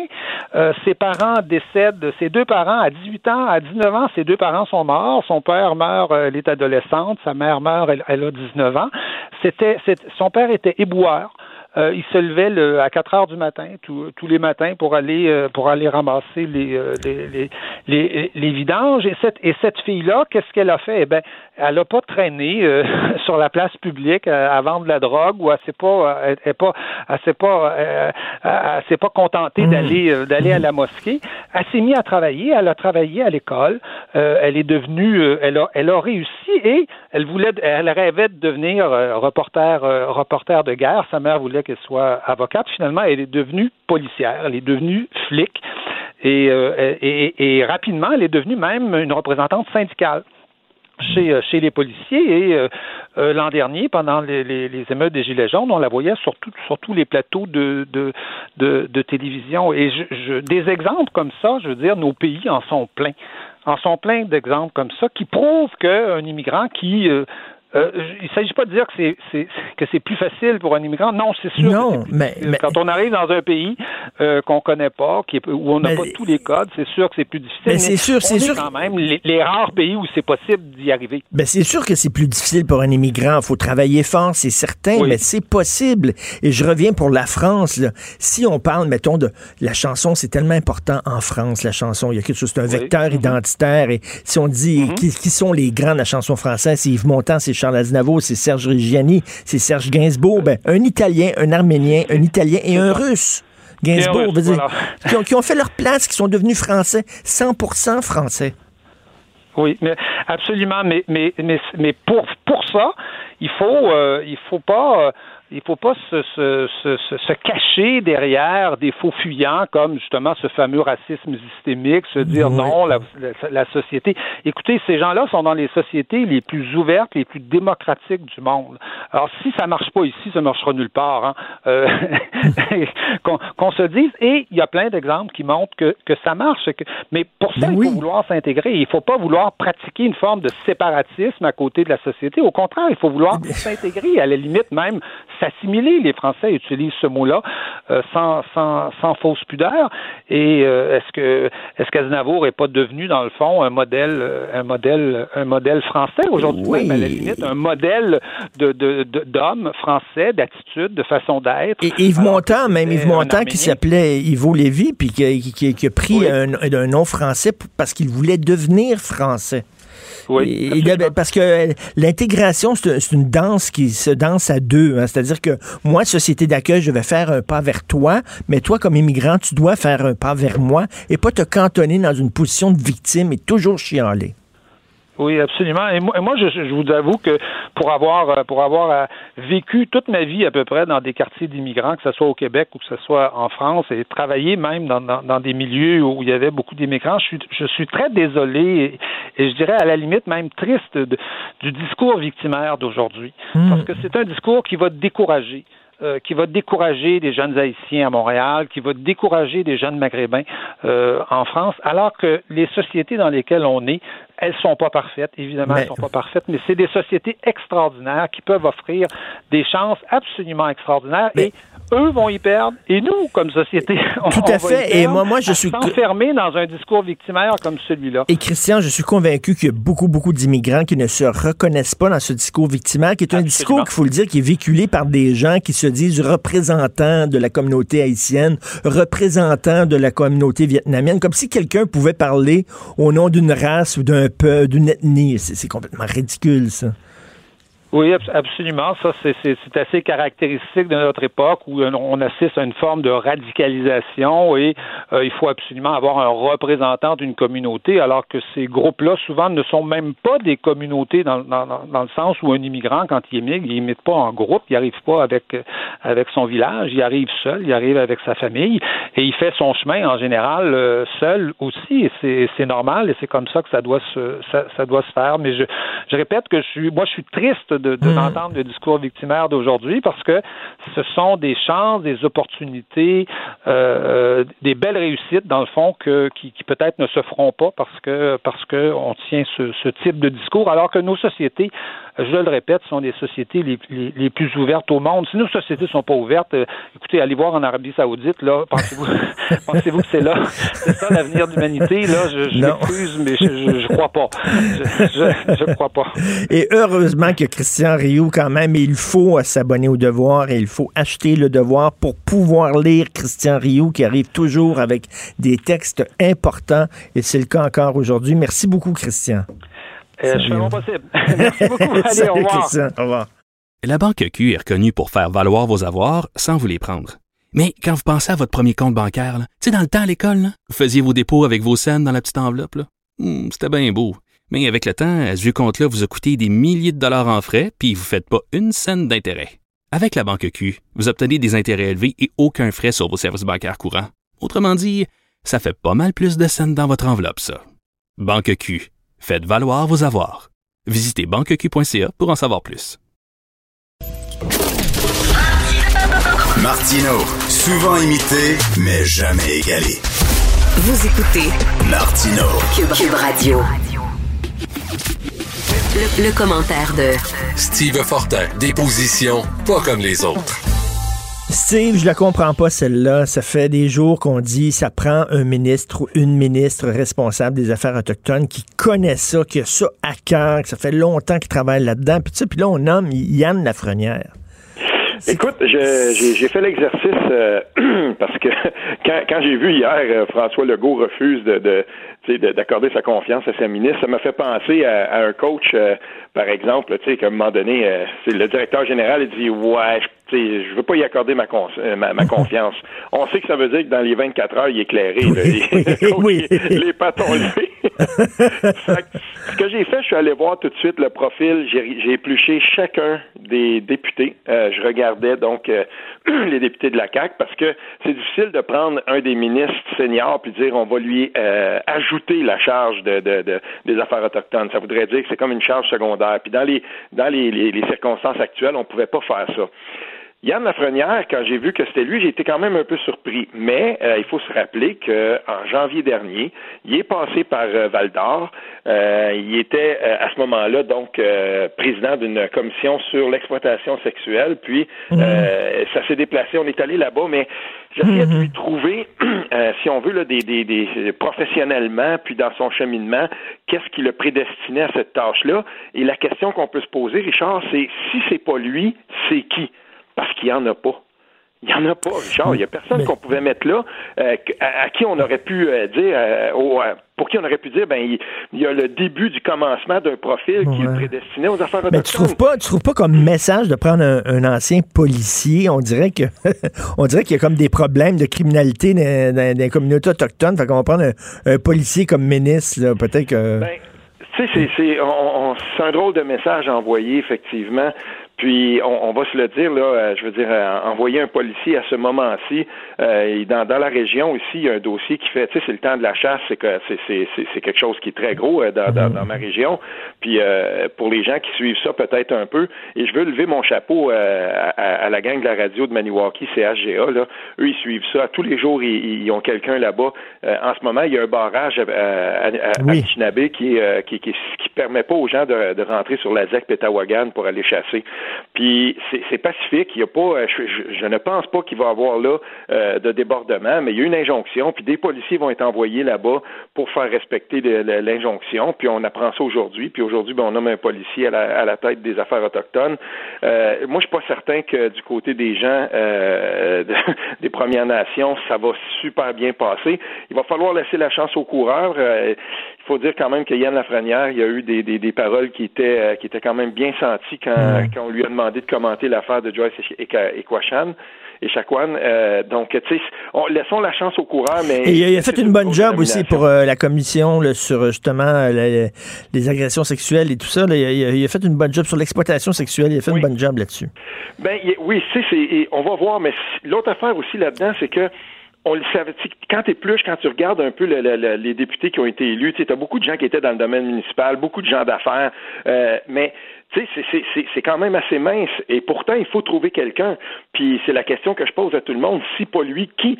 Ben, on, là, là c'est lui qui va hériter de ça, puis on va voir, tu sais on pourrait être surpris, euh, rendu au bout, mm. on pourrait être surpris puis dire, ben voilà, il, a quand même fait un travail honorable. il faut pas oublier, puis euh, j'écoutais Caroline Saint-Hilaire, euh, notre collègue, faut pas oublier une chose par contre. on est à la mi-mandat, on a dégommé trois ministres, trois fois c'était des femmes qu'on a remplacées par des hommes. Euh, tu sais, c'est, il y a quelque chose là-dedans quand même qui est un petit peu, euh, qui est un petit peu, tu sais, je sais pas, là, j'ai, de la misère avec ça. Euh, et, là, ben, c'est sûr et certain que des critiques euh, vont commencer à se faire entendre et on va dire, bon, ben voilà, tu sais, la, la CAC c'est un boys club, puis déjà que le trio économique, tu sais, là, c'est sûr qu'il y a la vice-première ministre, mais tu sais, des fois, on, on, dirait qu'il y a un relent de ça un peu dans ce parti-là. Oui, tout à fait. En tout cas, on espère que, toi, tu penses que ça va être accepté comment, ça va être accueilli comment, la nomination de M. Lafrenière? Ben, écoute, euh, c'est difficile à dire. C'est vraiment difficile à dire parce que euh, je ne sais pas. Tu sais, mettons, euh, je, vais te donner un exemple. Là. il, y a une, motion qui a été votée cette semaine par le par le Parti québécois, par la, bouche de Véronique Yvon. Ghislain Picard était bien content. C'est lui le, chef de, l'Assemblée des Premières Nations, le Québec-Labrador. Lui, il a bien accueilli ça. Il a souligné ça. Il a dit oui, bon, c'est ça, c'est un pas dans la bonne direction je crois que Ghislain Picard, puis la, plupart des, dirigeants des Premières Nations, ils, sont quand même ouverts à ce qu'on chemine. Donc, les premières actions de ce nouveau ministre-là vont être très, très importantes.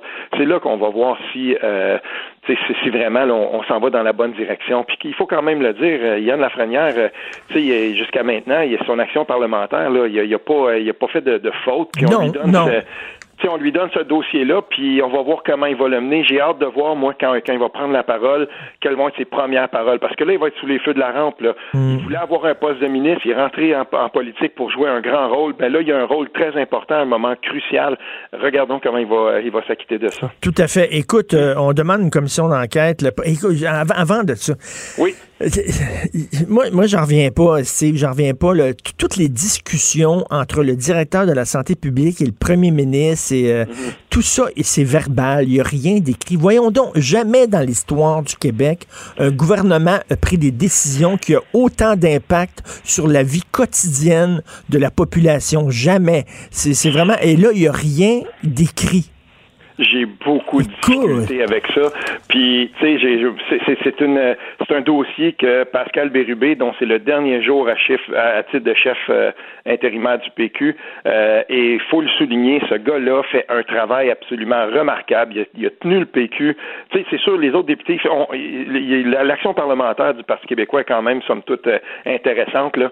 Mais quel travail il fait. Oui, ça, c'est un dossier sur lequel il va mettre sa tête sur le bio. Ça prend une commission d'enquête pour comprendre écoute, dans quelle société on ne s'interrogerait pas le plus possible sur la mort de 4000 personnes? C'est gros 4000 personnes. C'est plus que le World Trade Center, ça, 4000 personnes. Puis il faut absolument que cette commission-là, jusqu'à maintenant, là, euh, François Legault puis toute son équipe, ils balaient ça du revers de la main, ils veulent absolument rien savoir de ça. Je te fais une, petite prédiction là. Euh, plus tout ça, ça va ça va s'échelonner dans le temps. À un moment donné, François Legault va être, on va mettre autant de pression sur lui pour tenir cette commission-là que sur Jean Charest pour la construction. Tout à fait, tout à fait. Mais là, là, le timing est peut-être, on, on, est dedans jusqu'au dent, là. On est dans, le rouge au bout. C'est peut-être pas le, bon timing pour avoir une commission tout de suite, là. Mais éventuellement, il va falloir en avoir une, c'est sûr. Oui, puis il faut il faut tout de suite qu'on comprenne où le gouvernement loge par rapport à ça. C'est sûr que c'est pas le temps de la commencer tout de suite, et c'est pas ça que, que, Pascal Bérubé demande, j'en suis certain. Mais il faut certainement tout de suite placer les pions et comprendre qu'à un moment donné, rapidement, pendant que tout le monde euh, encore ça frais dans la mémoire, il va falloir convoquer les gens. Il y a beaucoup de gens à convoquer qui auraient des choses à dire. Les directions de santé publique régionale, par exemple. Tu sais, nous en Outaouais, là, euh, j'écoutais ce matin à la, radio, euh, à la radio locale de, de Radio Canada, l'antenne locale. Puis, écoute, c'est hallucinant de voir, par exemple, quelqu'un comme Stéphane Psenac qui joue un rôle pour le centre-ville de Gatineau, qui planifie tout ça. Je l'écoutais, puis je me disais, mais voyons, c'est ça n'a pas de bon sens que tant de gens ne savent pas, personne n'est tenu au courant, va-tu virer dans le rouge, on verra pas dans le rouge, propriétaire de restaurant dans le vieux hall qui est là, puis il dit, ben, on, a arrêté de stocker hmm. des trucs, là, nous autres, tu sais, je peux pas la congeler, moi, ma salade, puis mon feu, tu sais, que, que j'achète, puis tous les, denrées périssables, on sait jamais où on s'en va. et puis je reviens là-dessus, il y a jamais, jamais un gouvernement qui a pris des décisions qui ont eu un, tel impact sur notre vie de tous les jours à tout le monde. Et là, moi, je veux savoir, je veux savoir, M. Arruda, est-ce qu'il arrive avec un bouquet de mesures? Qu'est-ce qu'il a proposé au gouvernement? Qu'est-ce que le gouvernement a tassé? Qu'est-ce que le gouvernement a accepté? Euh, quelles sont la nature des échanges entre les deux instances? Christy, il n'y a rien ah, Écoute, les, les, impacts, comme tu le dis, Richard, les impacts, les implications sont tellement grandes que je peux pas croire qu'on fait tout ça par oral.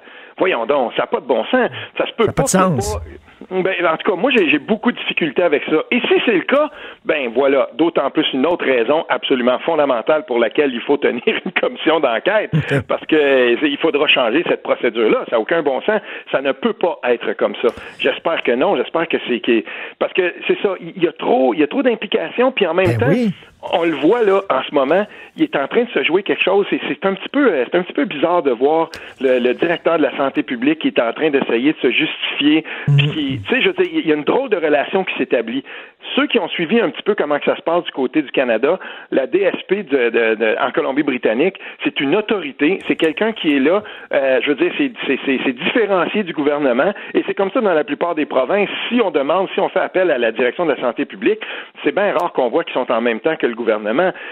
Je sais pas. Il y a quelque chose là-dedans qui, qui, va falloir puis, Que le directeur de la santé publique, comme tu dis, se justifie en disant ben, Je suis pas un doute pique, ça, ça, ça sent mauvais. C'est quoi, là? Il, il sent qu'il est sur un siège éjectable. Il y a beaucoup de il y a beaucoup de gens qui commencent à dire ben, on aurait peut-être besoin d'un nouveau gardien de but, tiens. Oui, mais tu sais, c'est, en tout cas là, on est rendu tellement loin dans la pandémie, puis on regarde la courbe des, des, des cas qui a qui a explosé au Québec, alors que ailleurs, tu sais, on, a eu des hausses, mais qui n'étaient pas des hausses faramineuses au Québec. Ce qui arrive, c'est que dès que dès que le début du commencement de la deuxième vague a été évoqué, ça a fait tard, ça a explosé. Je veux bien qu'on dise que les gens peut-être ne respectent pas les consignes, ben, dans bien des cas ne respectent pas les consignes et tout ça, mais en même temps aussi, le gouvernement a euh, dans sa, dans son bagage, dans son coffre à outils, tous les outils législatifs euh, et réglementaires pour faire respecter euh, un confinement, si c'est ça que ça prenait. Tu sais, je veux dire, on l'a pas fait. Ben, encore en fin de semaine, là, on dit aux gens dans les zones rouges que c'est fortement, euh, déconseillé de, bouger, puis on va mettre quelques barrages policiers et tout ça. Écoute, ça va être difficile de faire respecter ça. Ah, mon Dieu, mais, mais est-ce que tu es en train de penser, toi, là? Est-ce que tu es en train de penser dans ton cheminement? Parce que si on change d'idée, c'est mm-hmm. certain, tu sais. Moi, je suis en train de me rendre compte de dire, Christy, l'humilité collective, il va falloir à un moment donné, on peut pas, il y a un ouragan, il y a un ouragan, tu stockes de la bouffe, euh, tu rentres dans ton sous-sol, tu barricades tes fenêtres, tu te caches, puis là, l'ouragan passe, ça dure pas longtemps, puis après ça, tu sors, puis tu, tu remènes ta vie ordinaire, ta vie normale. Mais là, on peut pas. C'est comme si on était dans le sous-sol, puis l'ouragan va être là quoi? Un an? Deux ans? On peut pas vivre en état de confinement continuel. À un moment donné, il va falloir affronter le virus, Christy, parce que d'un coup, le, le vaccin vient pas. Ah ben ça là-dessus, je fais, tu sais, c'est, c'est, pas ma spécialité, puis je veux certainement pas. Mais il y a une chose par contre que, que, que je lis beaucoup euh, par rapport à ça, c'est qu'il va falloir vivre euh, avec le virus.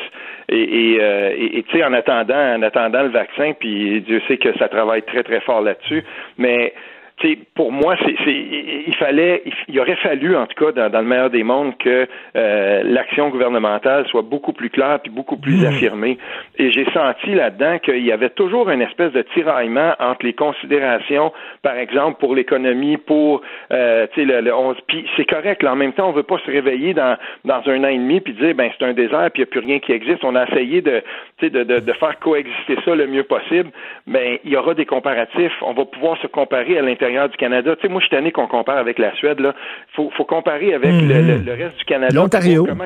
Ben oui. Puis comment que ça s'est passé là-bas Puis ben quels ont été les facteurs euh, déterminants où on a fait différemment Comment différemment Puis qu'est-ce qu'on aurait pu faire euh, autrement Ben oui. en passant, je veux pas parler de ça sans dire un mot, un bon mot pour Régent Hébert, l'ancien euh, l'ancien ministre sous Pauline Marois son explication dans les derniers jours sur l'importance de, rester à la maison pour les personnes âgées, on avait là une personne qui était dévouée, dont c'était exactement le cheval de bataille, le combat depuis si longtemps, et il l'explique tellement bien. Puis parmi toutes les provinces et tous les, les pays de l'OCDE, je ne sais pas comment on en est arrivé là, mais le Québec dépense le moins pour les soins à domicile pour les personnes âgées en pourcentage d'attribution euh, pour le logement des, des, personnes âgées. Mais M. Hébert avait une excellente idée lorsqu'il était ministre avec l'assurance, justement, l'assurance pour, euh, pour euh, financer les soins à domicile. Et malheureusement, le, PQ de Pauline Marois a perdu ses élections. Donc, non seulement il a perdu, mais qu'est-ce qui s'est passé après? La réforme Barrette ben et cette, cette drôle de gouvernance de trois médecins parce qu'il faut pas oublier qu'il euh, y était trois médecins au départ qui avaient des postes très, très importants. Et, là, ben voilà, voilà où on en est aujourd'hui. Puis François Legault, là, il pouvait pas arriver puis en dire, ça a commencé, ça a frappé ça peut-être 11-12 mois après qu'il soit arrivé au pouvoir. Je veux bien qu'on y fasse porter la, casquette de tout, mais le système de santé dont il a hérité, là, il peut pas en porter toute la responsabilité. Non, non, tout à fait. Mais euh, écoute, on, on, veut savoir ce qui se dit dans cette cellule de crise-là. Moi, je veux savoir euh, qu'est-ce que propose M. Arida, qu'est-ce que accepte M. Legault, qu'est-ce qui a été écarté, est-ce qu'on a écarté de bonnes idées, est-ce qu'au contraire, M. Arida arrivait puis proposait des idées qui n'avaient pas de bon sens? On le sait pas. On veut ben, savoir ce qui s'est passé, puis ça prend des Il y a une de l'Assemblée nationale en ce moment qui est parrainée par euh, Pascal Bérubé. on peut aller la signer. C'est plus long que signer une pétition normale, là. Donc, euh, mais c'est officiel. Allez signer la pétition, puis faites entendre votre voix pour que ça ait plus d'impact quand on va la déposer, cette pétition-là, et, pour dire, euh, justement, ben, nous, on est vraiment d'accord pour aller beaucoup plus loin que les seules explications de, la CAC là-dessus. Il faudra aller un peu plus loin. Tout à fait. On salue, hein, toi et moi, on salue le travail, comme tu disais, de Pascal Birubé, qui était un chef intérimaire incroyable, super bon. Euh, merci beaucoup, Steve. Bon week-end de trois jours. Oui, salut bien. salut. Vous écoutez Martino. Vous venez de vous connecter en direct sur Cube Radio? Pas de stress. Tout est disponible en balado sur l'application ou le site cube.radio. Est-ce que vous avez entendu parler de la déclaration de Great Barrington? Ça fait un gros boom cette semaine. Alors, aux États-Unis, plusieurs médecins, plusieurs spécialistes, pas des coucous, là, pas des amateurs de complot et de conspiration, des médecins, des spécialistes qui disent, écoutez, là, on peut pas vivre en état permanent de confinement. Euh, on peut pas passer de confinement, reconfinement, confinement, déconfinement, etc. Ça n'a pas de sens. À un moment donné, il va falloir apprendre à vivre avec le virus, c'est-à-dire à se confronter au virus, à l'affronter. Et là, il y a des médecins, des spécialistes qui disent, ben, il faut tenter l'expérience de, de la fameuse immunité collective. Donc, ça fait beaucoup jaser. Nous allons en parler avec M. Gaston Dessert, épidémiologiste, qui est contre la pétition. Euh, bonjour, M. Dessert. Bonjour. Je ne sais pas si je dois dire que je suis contre la pétition. Il y a des choses qui sont intéressantes dans la pétition, mais il y en a d'autres, euh, évidemment, qui sont pas mal plus risquées, dont on va pouvoir parler. Ah ben parfait. On commençons d'abord par le positif. Tiens, qu'est-ce que vous trouvez d'intéressant dans cette pétition-là, M. Dessert? Ben, écoutez, je pense que la déclaration qui a été faite, euh, elle, elle euh, dit des choses qui sont tout à fait exactes, à savoir la mortalité, on la retrouve d'abord chez les personnes âgées, chez les personnes qui ont des maladies chroniques. Alors ça, on est tout à fait d'accord. Euh, et, évidemment, je pense que cette, j'allais dire, ce, constat-là, évidemment, eux autres disent les, les, traitements, donc de confinement, donc de mmh. fermer toute la société, ça a des effets toxiques qui sont très sérieux, tant au niveau socio-économique, même sanitaire, et que c'est, il faut vraiment essayer d'éviter d'utiliser ce traitement-là parce que ça a trop d'effets secondaires, si je peux dire, ou d'effets néfastes. Oui. Alors ça, ils ont raison là-dessus. Euh, là où, euh, évidemment, il y a beaucoup d'aspects euh, qui sont bien critiquables, c'est sur leur, leur remède, si je peux appeler ça comme ça. Ils disent, écoutez, on doit protéger les personnes âgées protégeons les personnes âgées, laissons la maladie circuler chez euh, les plus jeunes qui, eux, n'ont pas de risque de mourir. Et comme ça, on va créer, ce que vous disiez, une immunité euh, mm. suite à la maladie. Puis après ça, on va être capable de, fonctionner et on n'aura pas tout détruit avec euh, le confinement. Là où le raisonnement, j'allais dire, je suis bien d'accord, c'est actuellement, il faut vraiment protéger les personnes âgées contre la COVID. Et, et c'est ce qu'on essaye de faire déjà. Oui, hein, mais monsieur, on a des, mais, des recommandations fortes pour essayer d'arrêter ça. Mais monsieur Dessert, ce qu'il faudrait, là, alors, si on veut vraiment protéger les personnes âgées, ça veut dire que les gens qui travaillent dans les CHSLD, qui travaillent dans les résidences pour personnes âgées, ils devraient pas sortir de là. Parce que s'ils sortent de là, puis retournent chez eux, ils ont des enfants, ils ont des voisins, ils peuvent l'attraper. Donc, il faudrait euh, maintenir en confinement dans une bulle à côté de l'endroit où ils travaillent, ces gens-là, pour pas qu'ils sortent, ça n'a aucun sens. Ben, en fait, c'est là où vous avez raison. C'est-à-dire que euh, de dire il faut qu'on protège les personnes âgées, c'est quelque chose qui est facile à dire, hmm. mais extrêmement compliqué à mettre en action. Et euh, je pense que si on prend la Suède, c'est un pays qui avait exactement cette, cette euh, je dirais, cette approche-là euh, concernant la, la, COVID en disant on ne sera pas capable d'arrêter la COVID, protégeons nos personnes âgées et laissons la maladie circuler, mais à, à des niveaux pas trop élevés. Et euh, je dirais, là, la première vague en, Suède, euh, ben, ils ont, malgré tout ce qu'ils voulaient faire, euh, pas réussi à bien protéger les personnes âgées. Et par rapport aux pays avoisinants, le taux de mortalité en Suède a été dix fois plus élevé que euh, dans la Finlande ou le, que le Danemark et tout ça. Exactement.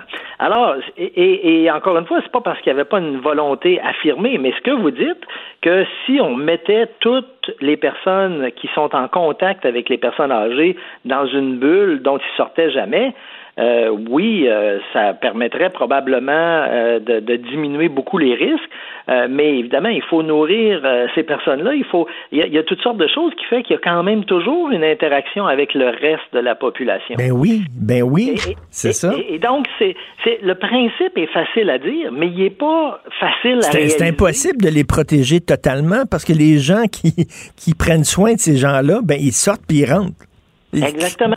Alors, donc, là où leur, j'allais dire, remède est compliqué euh, dans la pratique, ben ça, c'est le premier point. Le deuxième point, c'est que, évidemment, ils, ils mettent en évidence la mortalité. Mais la mortalité, c'est pas ça le seul vrai problème de la COVID. C'est un vrai problème, mais il y a aussi toutes les hospitalisations.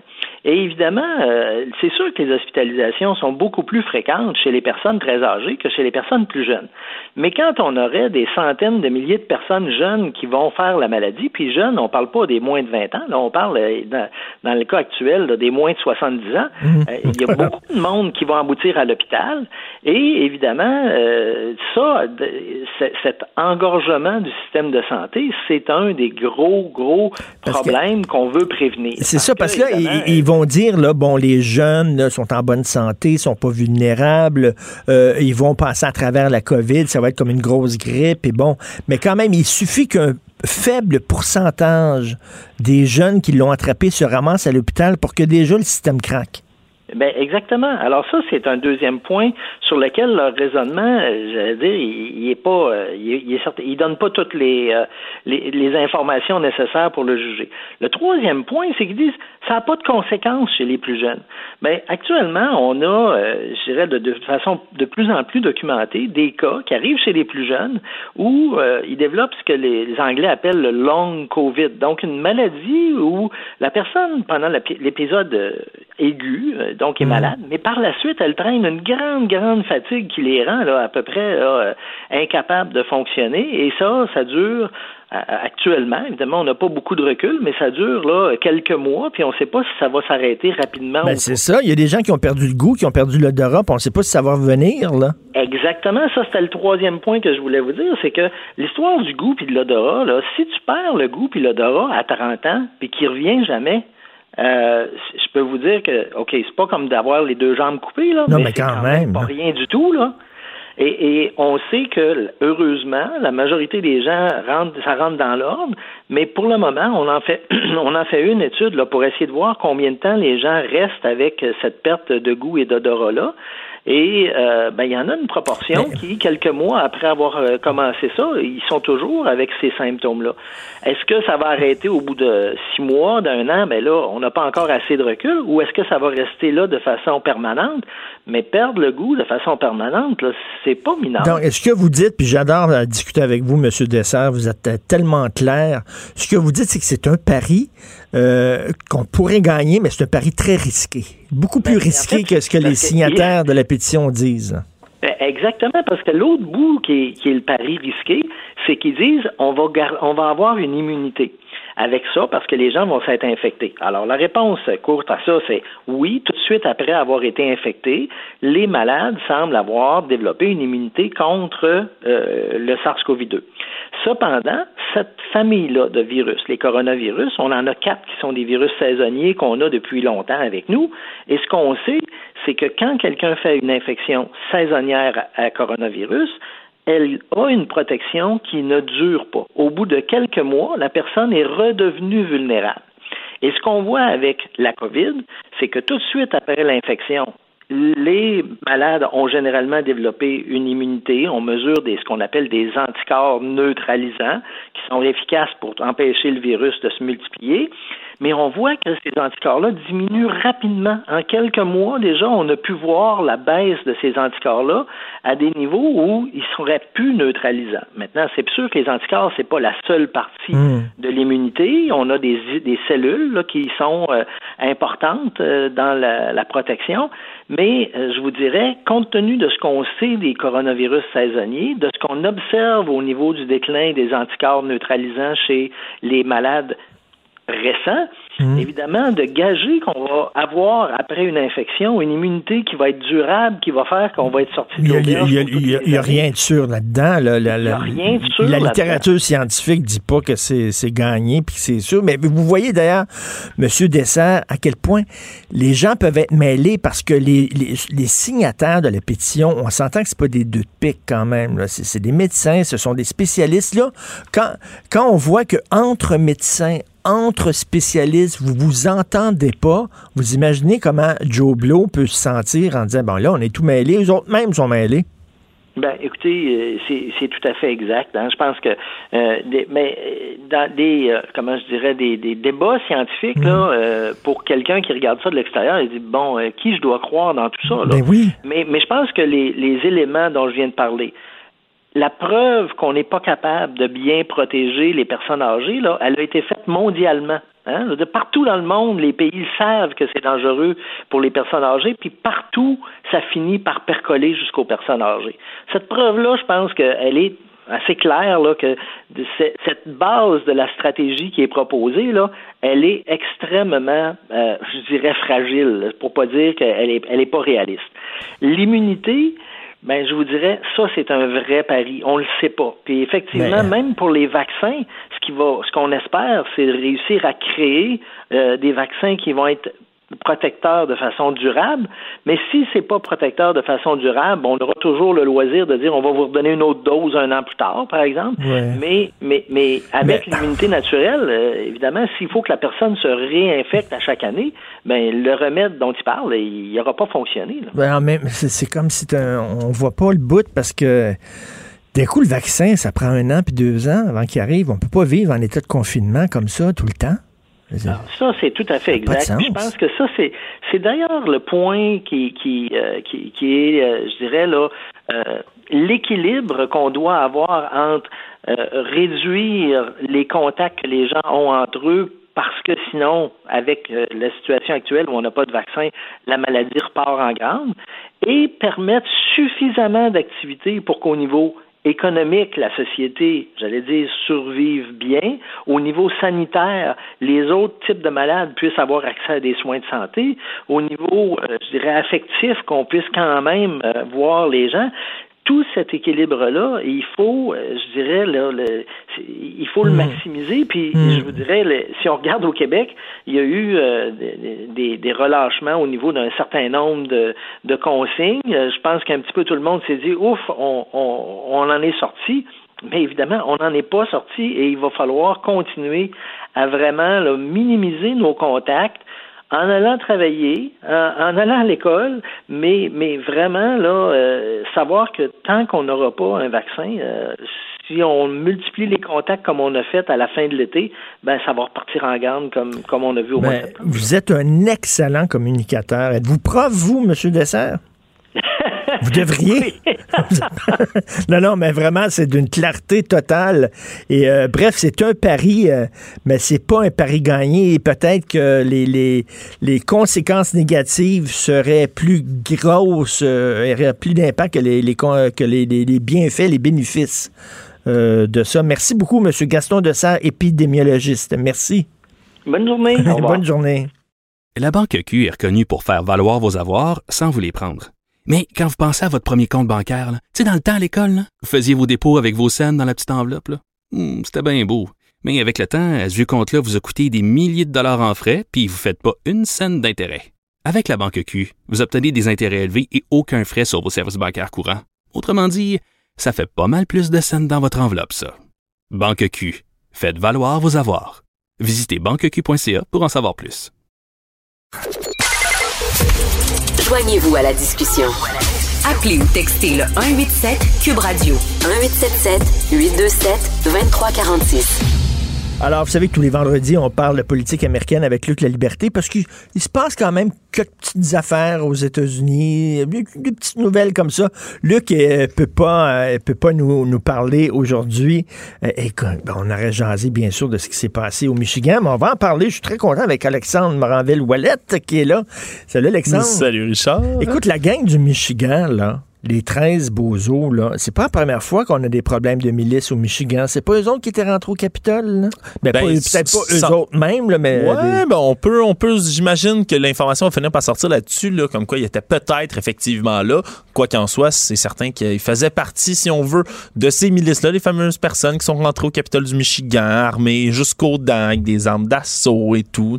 Question quiz, là. Ça, c'était des, des hommes blancs armés jusqu'aux dents au Capitole. T'imagines-tu, deux minutes, si ça avait été des Noirs armée qui était rentrée au Capitole. Penses-tu qu'il n'aurait pas envoyé des tanks, toi? Ça, ça aurait viré, ça fou, hein? C'est sûr et certain. Puis on, se rappelle, c'est des gens qui font partie de, de, ces belles gangs, là, souvent que Trump dit There's fine people on both sides. Il y a des bonnes personnes de tous les côtés.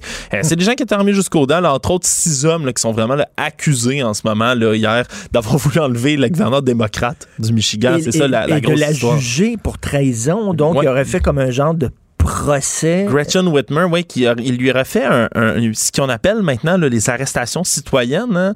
On en a vu il n'y a pas longtemps, dans les dernières semaines, justement à Ottawa, un journaliste de Radio-Canada qui, qui, se faisait interpeller par un, un, citoyen qui pensait que c'était un député du Bloc qui voulait procéder à son arrestation. Tu peux pas procéder à une arrestation si c'est un citoyen. J'informe tout le monde qui est un citoyen, vous n'êtes pas dans les forces policières, vous n'avez pas d'autorité là-dessus vous pouvez pas arrêter quelqu'un comme bon vous le semble. C'est non. Ça fonctionne pas comme ça. C'est ce que eux auraient fait, puis la juger pour trahison, ce qui aurait probablement là, entraîné son exécution sommaire par ces gens-là. Non, mais Bref, c'est un complot complètement fou qui a été déjoué. Puis il aurait fait sauter un pont. Puis ah, euh, ça, ça s'en allait dans toutes les directions. Il s'en allait le faire, là. Ah, absolument. Puis c'est, c'est, ça fait partie des complots qu'on va retrouver. Là, ça se passe aux États-Unis, mais euh, je lisais là dans les derniers mois, il y a des complots du, de ce genre-là qui ont été déjà aussi en Allemagne, d'anciens militaires là, qui planifiaient des espèces de coups, operation. Euh, ils planifiaient une espèce de grande opération justement pour aller descendre des gens qui tenaient pour responsables euh, d'un gouvernement mou qui, qui plaît trop avec les les les les, les, les, immigrants qui viennent dans le pays. C'est vraiment c'est un mouvement qu'on hein? observe des, ces espèces de complots-là qui passent de la parole aux actes, puis qui deviennent euh, littéralement dangereux. Là, Ben c'est ça, parce que si c'est rien personnes. des idées farfelues qui circulent, bon, à la limite, euh, tu regardes ça puis tu dis, euh, comme, comme Joseph Facal écrivait, c'était des gens qui étaient extravagants, là. Mais là, c'est plus que ça, c'est menaçant. Ben, c'est quand c'est quand on passe justement de la parole aux actes, puis c'est ce qui fait peur, c'est ce qui avait fait peur quand on parle souvent toi, toi et moi ensemble, le Richard là, de QAnon, QAnon et du Pizzagate entre autres, là, qui est l'espèce de d'apogée si on veut cet événement-là. Je le rappelle, un homme qui avait tiré dans une pizzeria aux États-Unis parce qu'il pensait qu'il y avait des, des, des cabales de, de, de, de pédophiles satanistes qui faisaient des rituels dans le sous-sol. Il n'y avait pas de sous-sol à la pizzeria. Je tiens à le rappeler. Mais, Mais- c'est c'est ça, c'est un, un- un genre de moment où ça a dépassé justement leur espèce de fiction, de trame narrative parallèle que ces gens-là se créent dans leur tête et ont passé de la parole aux actes. Puis c'est des actes qui sont dangereux la plupart du temps. Alors, au Québec, on a nos coucous. là. Il y a quelqu'un qui a distribué des pamphlets anti-masques euh, devant une école. Ouais, une militante anti-vaccin qui est impliquée dans le regroupement Hugs Over Masks. C'est un dossier de la presse qui est paru ce matin. Là, Stéphanie Desroches, euh, cette euh, dame qui se serait présentée mercredi midi devant les écoles secondaires Georges Vanier et l'Académie de Robertval dans le quartier Villeray. Elle a distribué deux documents différents aux élèves. Le premier qui permettait d'invoquer une exemption médicale pour être dispensé du port du couvre-visage. Et l'autre, pour qui affirmait que le couvre-visage sont un risque de sécurité publique qui permet des crimes anonymes, Richard. Rien de moins, là, les bandits masqués du ben Far oui. West partout. On les reconnaît plus dans les banques lorsqu'ils volent. hein. C'est peut-être les Dalton, quelqu'un d'autre, on ne le sait pas. Euh, Puis elle a dit que ça augmente également les infections respiratoires. Regarde, elle a même dit, avancé, qu'au Québec, il y aurait plus de morts par suicide que de la COVID-19. Ça, Je- ça, j'ai entendu ça, Je dis à tous, c'est faux. C'est complètement faux, les chiffres le- complètement faux. Alors, je vous le dis tout de suite, là, c'est, c'est- ce n'est jamais arrivé, ce n'est que pure folie. Alors, ça, c'est quoi? C'est c'est une gang de, de l'Ouest canadien, ça? Mais elle a fait, a fait partie du regroupement Hugs Over Mask. Et oui, Hugs Over Mask, tu les connais peut-être parce que c'est eux. C'est un groupe qui est parti en Colombie-Britannique par son fondateur Vladislav Zovol- Sovolek, qui se fait appeler Coach Vlad, hein, un vendeur de produits d'alimentation naturelle qui milite Ah, contre la vaccination, entre autres. Eh, mais Hugs Over Mask, on les a connus parce que c'est eux qui ont parti le bal, je ne sais pas si tu te souviens, il y a quelques mois, euh, sur l'espèce de fausse exemption médicale. Là, ils donnaient comme possibilité d'imprimer une espèce de papier Oui, avec oui. un faux signe du Canada en disant Ah, vous voyez, euh, vous montrez ça aux commerçants en disant que vous avez une exemption médicale, puis ça va fonctionner, faites ça, Euh, c'est vraiment une bonne option. Mais c'est eux qui étaient derrière tout ça, le fameux mouvement Hugs Over Mask. Et euh, cette dame, Madame Desroches, est euh, une militante de ce mouvement-là.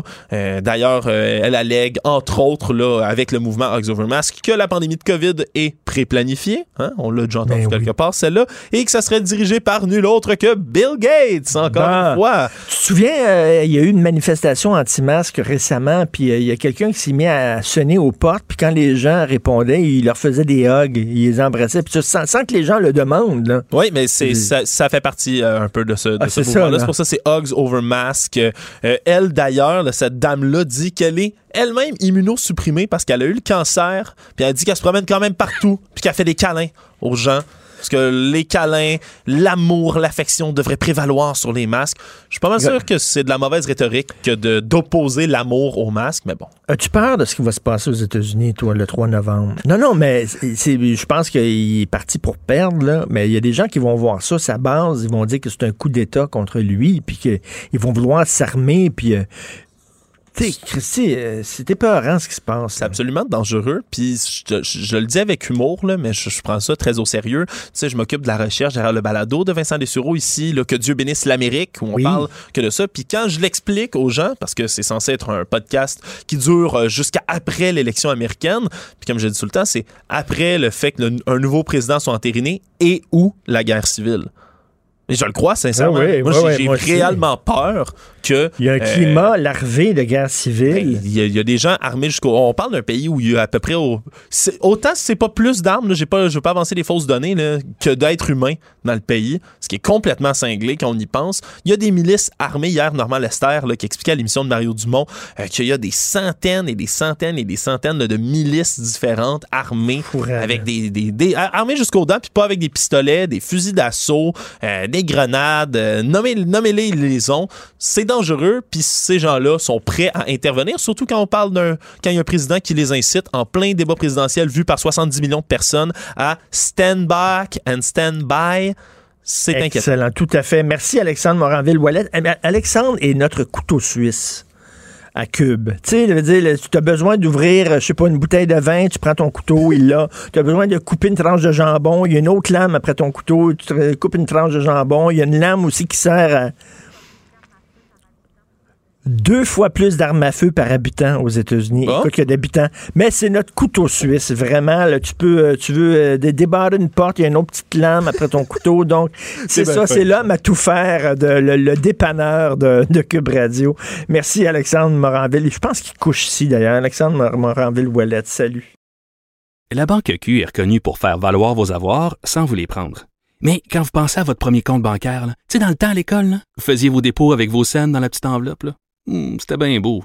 Mais avec le temps, à ce compte-là vous a coûté des milliers de dollars en frais, puis vous ne faites pas une scène d'intérêt. Avec la Banque Q, vous obtenez des intérêts élevés et aucun frais sur vos services bancaires courants. Autrement dit, ça fait pas mal plus de scènes dans votre enveloppe, ça. Banque Q. Faites valoir vos avoirs. Visitez banqueq.ca pour en savoir plus. Ben oui, on le sait. Martineau, ça n'a pas de bon sens comme il est bon. Vous écoutez Martineau. Cube Radio. Le, le commentaire de Mathieu Boccoté, dépensé pas comme les autres. Alors, un petit aparté, Mathieu, en ouvrant notre conversation, en débutant notre conversation, euh, il y a un, autochtone du Nunavik qui a reçu une sentence de quatre ans de prison pour avoir battu euh, sévèrement sa conjointe et la juge qui lui a donné cette sentence euh, dit qu'il y avait trop de cas de violence conjugale dans les réserves autochtones, surtout au Nunavik. Dit que c'est un problème. Est-ce qu'on pourrait parler de, je sais pas, de sexisme? Euh, systémique?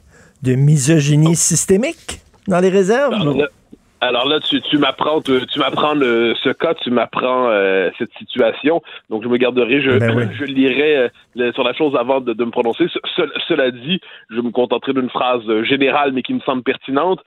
On a quelquefois la tentation de c'est un peu bizarre de réduire toujours le mal à certaines communautés. Le, le- le mal, c'est l'oppresseur et l'oppressé ne porte jamais de mal en lui. Alors moi, j'ai tendance à dire que le, le mal, les passions les plus basses, la violence, euh, habitent le cœur de chaque être humain, quelle que soit sa culture, habite chaque culture, et chaque culture porte aussi en elle, par ailleurs, un potentiel de beauté. Tout ça pour dire qu'aucune communauté humaine est à l'abri euh, du mal ou de, de, de, de la violence.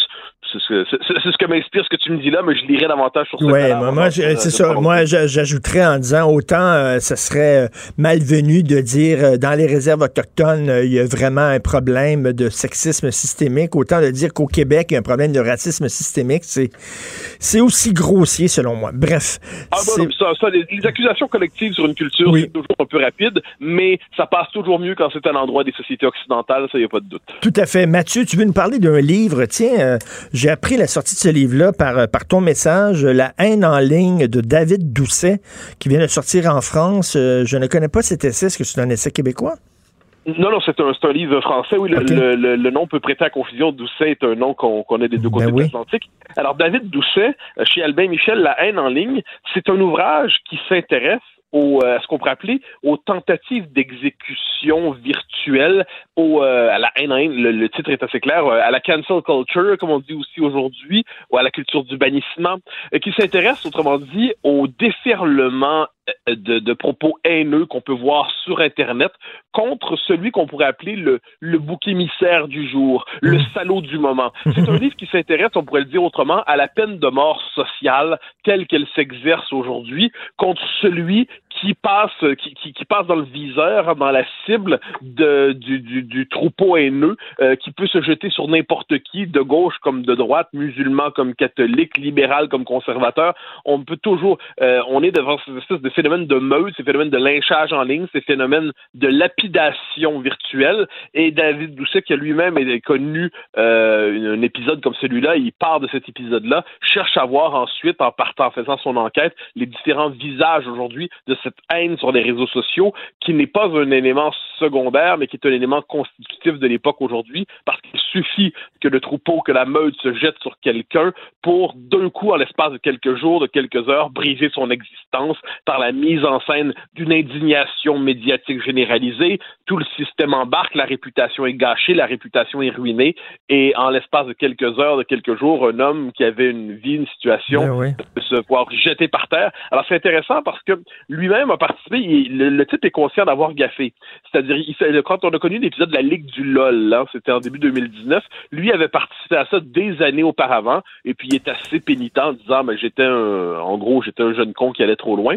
Et là, euh, la question remonte à la surface. Euh, il est pénitent, il, est- il dit, franchement, j'aurais pas dû participer à tout ça.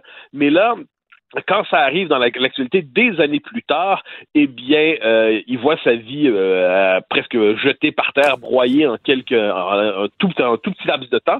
Ce qui est intéressant aussi à travers ça, donc il- il mène sa petite enquête, c'est de voir comment aujourd'hui ce qu'on pourrait le droit à la réputation numérique est fondamental. Parce que ce qu'on voit, c'est qu'il suffit quelquefois d'un bout de phrase, d'un bout d'émission, d'un tweet, d'un message Facebook, d'une citation mal reproduite pour transformer la vie d'un homme de manière infernale, qui pourrait même, à partir d'un tweet, se retrouver quelques jours ou quelques semaines après avec une manifestation devant chez lui pendant une, pendant une grève étudiante, par exemple. Alors, euh, on se retrouve, on se retrouve, autrement dit, la- le, le virtuel déborde dans le réel. Le virtuel, en fait, n'est plus séparé du réel. C'est une extension du monde réel. C'est même pour plusieurs le premier monde réel. Hein, c'est fascinant. Aujourd'hui, plusieurs personnes vivent d'abord accrochées à leur écran. C'est ça leur première réalité. Mais on doit s'adapter dans nos sociétés à ce pouvoir tyrannique qui est celui, appelons ça des tyrannos des réseaux sociaux. Et le philosophe René Girard euh, a passé sa carrière finalement à réfléchir sur euh, le thème du bouc émissaire. Et ce qu'il disait à travers ses, ses ouvrages, c'est que lorsqu'une société a des dissensions internes, lorsqu'une société euh, est en train de perdre sa cohésion, il y a des chicanes à l'intérieur, il y a des cracks qui se fait dans la société, on nomme un bouc émissaire, c'est-à-dire un ennemi commun pour soudainement ressouder la société ensemble. Euh, il fait, bon, il prenait des exemples un peu partout. C'est un- euh, Est-ce que lui, il arrive, il explique ça comment, lui, David Doucet, ce phénomène-là? Alors, le- alors, il voit cette logique du bouc émissaire euh, fonctionner, se déployer avec grande violence. Et ce qui, euh, ce qui le frappe aujourd'hui, lui, c'est que c'est comme une forme de besoin de, appelons ça une violence qui doit se canaliser, mais qui ne probablement, il, ne pousse pas l'enquête sociologique sur le fond, le fond des choses, euh, le- que- la théorie du bouc émissaire en tant que tel très loin. Mais ce qu'il cherche à voir, c'est que ce, besoin de violence, ce besoin de pendre, ce besoin de liquider, ce besoin d'exécuter, il est présent et il est, il s'exprime de manière anarchique, pourrait-on dire aujourd'hui. Euh, tu parlais de René Girard. Euh, Chez René Girard, on le sait, il y a un moment central dans l'histoire du monde, c'est le christianisme. Pourquoi? C'est la figure du Christ. Pourquoi?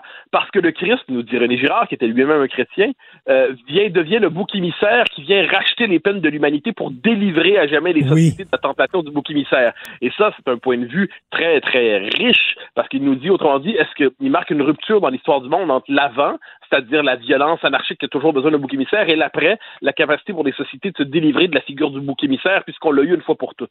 Nos sociétés sont un peu moins chrétiennes aujourd'hui. Se pourrait-il que le rapport au bouc émissaire ne soit plus le même?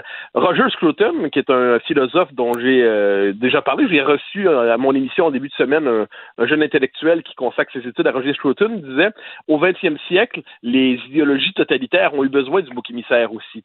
Euh, pour les, le communisme, le marxisme, c'était le, bourgeois, le capitaliste à haute forme. Pour le nazisme, c'était le juif. Euh, euh, et là, on peut dire, aujourd'hui, ce serait intéressant de se demander qui sont les boucs émissaires dans la société présente. Roger Scruton nous disait, le bouc émissaire aujourd'hui, c'est l'homme blanc hétérosexuel. Ben oui, de 50 ans et plus. Par, euh, ah, ça, c'est pire que tout. Ça, Pascal Bruckner sort ces jours-ci un livre où il défend cette thèse. Il serait intéressant de savoir si dans notre société, euh, la figure du bouc émissaire existe encore et si oui, à quoi ressemble-t-il? On se souvient, là, on a tous vu ces photos là, dans la Chine de Mao où euh, on prenait quelqu'un là, puis on, il devait rester debout sur une chaise avec euh, euh, vraiment un, un- un- euh, autour du cou un, écriteau euh, décrivant les crimes qu'il avait commis euh, euh, contre le régime de Mao et les gens passaient devant lui, lui crachaient au visage et tout ça. C'était comme un genre de bouc émissaire aussi. On fait exactement la même chose aujourd'hui, mais par le virtuel. Absolument, puis ça déborde du virtuel. Moi, ce qui me fascine aujourd'hui, puis ça d'ailleurs, je, consacre à tout ça ma chronique dans le Figaro demain, euh, quelque chose que je trouve fascinant, c'est l'auto-accusation. Ça, ça nous fait penser au livre Le Zéro et l'Infini de, de Kessler. C'est-à-dire, en gros, lorsque le régime désigne un coupable, il doit, puis aussi, aussi le cas de, c'est la révolution culturelle de Mao, on doit soi-même s'accuser, on doit être encore plus sévère que l'accusation. On doit ensuite, et ça, c'est les rituels. Aujourd'hui, quelqu'un qui, par exemple, va pécher contre euh, le concept de racisme systémique. On l'a vu avec Stockwell Day au début, euh, euh, au mois de juin. Stockwell Day avait des paroles, bon, pas, pas particulièrement euh, éclairé sur sa jeunesse, mais ensuite il critiquait le concept de racisme systémique. Et bien là, il tombe. Et là, qu'est-ce qu'il fait? Lui-même s'excuse. Il dit qu'il n'a pas tenu compte suffisamment de la sensibilité euh, de certaines minorités. Il va aller s'informer et s'éduquer auprès des minorités pour être capable enfin de sortir de son ignorance et il espère devenir un allié repentant tout en sachant qu'il sera toujours marqué à jamais par le racisme. Et ça, cette espèce de structure d'excuses, elle est récurrente aujourd'hui. J'ajouterais même une chose, il y a des gens qui s'accusent à l'avance de peur d'être accusés un jour. Ça, on le voit euh, dans, on, le voit sur la, toujours sur la question systémique. Ceux qui disent j'étais auparavant dans l'ignorance de mes privilèges, mais j'ai pris conscience de mon privilège blanc et aujourd'hui je me critique. Je vais voir mes amis racisés, je leur demande de m'éclairer, mais je sais que je serai jamais complètement délivré de mon péché. Oui, Mathieu, même si tu t'accuses euh, toi-même, euh, tu, tu vas quand même être condamné. Ça me fait penser à l'Inquisition espagnole où on te disait, on te prenait on t'assoyait sur une chaise pour te torturer et on disait est-ce que tu es possédé par le diable? Si tu disais non, on, allait t'envoyer au bûcher. Si tu disais oui, on t'envoyait au bûcher quand même. Donc ah ben oui, c'est comme la théorie du privilège, de, la white fragility, à la, fragilité blanche de Robin Qui dit que si vous êtes dites que vous êtes raciste, ben c'est que vous êtes raciste. Puis si vous dites que vous n'êtes pas raciste, c'est la preuve que vous l'êtes encore plus parce que vous pas de l'être. Ah, mais ça, c'est génial. Mais ça, c'est génial, ce genre de théorie. Ce qu'on dit, ce qu'on dit en français, c'est que face, il gagne, euh, pile, tu perds. Oui, non, mais non, c'est exceptionnel, cette affaire-là. Moi, j'adore ce type d'explication-là. c'est comme l'explication de la psychanalyse, c'est-à-dire, si vous croyez pas avoir besoin de psychanalyse, c'est bien la preuve que vous en avez besoin d'une. Ah bon, ben, on n'en sort jamais, et ça, ça nous montre toute la, la rigueur de ce que j'appelle une version, euh, une contrefaçon de sciences sociales. En retour, retour au livre de Doucet, euh, qui est une enquête journalistique à partir d'une expérience biographique. Ce qui est intéressant, en fait, c'est qu'il cherche à voir, à travers différents cas relativement récents, les figure de cette haine en ligne. Il s'intéresse, par exemple, à celui qu'on avait appelé le Star Wars Kid, euh, le, qui avait subi euh, de, de, tempête médiatique mondiale euh, pour ses, pour ça, ses frasques au sabre laser. Euh, il s'intéresse à des cas, d'autres cas de différentes tendances, puis il cherche à voir comment ensuite les gens cherchent dans la mesure du possible à se reconstruire après avoir subi une telle tempête. Je ferai un lien, si tu me permets, s'il me reste 15 secondes, avec un autre livre, mais lui qui est paru fin 2019, de Gilles Freyer, euh, qui a pour titre Dénoncer et bannir. Lui, il a été accusé, c'est un professeur de cancérologie à Lyon, il a été accusé de, dans un, procès complètement grossier de racisme, sexisme et tout ça, euh, et euh, des complices de Big Pharma. Bon, et dans un journal, là, ça a fait un gros scandale, mais tout cela été absolument grossier. Il s'est tenu debout, il s'est pas couché, mm. il s'est tenu droit, il a dit non, il n'a pas accepté de plaider coupable à des accusations grossières. Et eh bien, quelques mois plus tard, un rapport des autorités l'avait complètement son honneur en disant que les accusations étaient grossières et absolument inacceptables. Comme quoi, en la matière, la dissidence, ça passe par le courage d'un homme à la fois. Mais qui se tient debout maintenant? Qui ah, se tient debout? Ben, comme dirait l'autre, il y a aujourd'hui une carence de colonne vertébrale. Hein. Euh, c'est un, un, des graves problèmes, mais je crois que c'est une espèce d'éthique de l'honneur. Hein. Je comprends quand on a une tempête qui nous tombe dessus sur les médias sociaux, c'est jamais agréable. Ça, euh, qui aime se faire vomir dessus par des centaines de personnes en l'espace de quelques heures? Mais le conseil qu'on peut donner à ceux qui se font vomir dessus comme ça, c'est simplement tenez, ne vous... si vous avez votre compagne ou votre compagnon, si vous hmm. avez quelques amis, si votre patron vous soutient, si à travers tout ça, eh dites-vous que ça va, ça va. Si si votre patron vous soutient, parce que ces gens-là, souvent, là, on l'a vu, là, ah, ben tu te fais laisser tomber là, les, du jour au lendemain. à faire congédier. Ben oui. Cherche à faire congédier. C'est là, c'est la nouvelle stratégie. C'est comment pouvez-vous conserver dans votre entreprise quelqu'un qui a de telles valeurs ou de tels propos? Mais si on est capable, me semble-t-il, de se tenir, de ne pas se coucher, de ne pas s'auto-accuser, de ne pas rajouter dans l'excuse pénitentielle, surtout si on n'a rien fait. Si on a fait quelque chose de mal, il faut s'excuser, évidemment. Mais si on n'a rien fait pour est simplement victime d'un procès idéologique, qu'on tienne, qu'on ne se couche pas, qu'on ne lèche pas le plancher, et au bout de quelques jours, de quelques heures, on va en ressortir certainement un peu, un peu blessé, mais finalement plus fort parce qu'on aura résisté à la tempête. Je dis pas que c'est agréable, je dis que c'est la seule posture à, avoir devant de tels déchaînements de haine en ligne. Tout à fait. Merci. Donc, un livre à lire au cours de ce week-end de trois jours, La haine en ligne, la haine, pardon, en ligne de David Doucet. Bon week-end, Mathieu Bocoté. Merci. Au grand plaisir. Bye bye. La Banque Q est reconnue pour faire valoir vos avoirs sans vous les prendre. Mais quand vous pensez à votre premier compte bancaire, tu sais, dans le temps à l'école, vous faisiez vos dépôts avec vos scènes dans la petite enveloppe. Hmm, c'était bien beau. Mais avec le temps, ce vieux compte-là vous a coûté des milliers de dollars en frais, puis vous ne faites pas une scène d'intérêt. Avec la banque Q, vous obtenez des intérêts élevés et aucun frais sur vos services bancaires courants. Autrement dit, ça fait pas mal plus de scènes dans votre enveloppe, ça. Banque Q, faites valoir vos avoirs. Visitez banqueq.ca pour en savoir plus. Si c'est vrai qu'on aime autant qu'on déteste, Martineau, c'est sûrement l'animateur le plus aimé au Québec. Vous écoutez Martino. Cube Radio.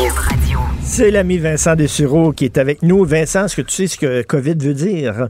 J'ai vu ça passer. Ouais, ça veut dire quoi? Euh, complot organisé visant à instaurer la dictature. Oh! C-O-V-I-D. C'est donc bien fait. Ben, donc, c'est en français qu'ils ont fait le. J'ai vu ça passer, ces médias sociaux. En anglais, comment, ça, comment ils arrivent à ça? Ah, ça, je sais pas. Complot organisé visant à instaurer la dictature. C'est écrit. Oui, ouais, c'est bien pensé. Ça. fait penser au, euh, à ce que le gouvernement fait là, le, pour les différents programmes. Là le PopSem, je sais pas trop. À chaque fois, ils sortent toujours. Euh, il faut toujours agencer les lettres. Alors, euh, écoute, euh, Trump est-il devenu fou? Oui, on peut commencer à se poser la question. Je pense même si on va recevoir des messages en disant vous n'êtes pas neutre, je pense que n'importe qui de neutre peut commencer à se demander est-ce que le président des États-Unis va bien? Là? On sait qu'on gère pas tous bien l'isolement.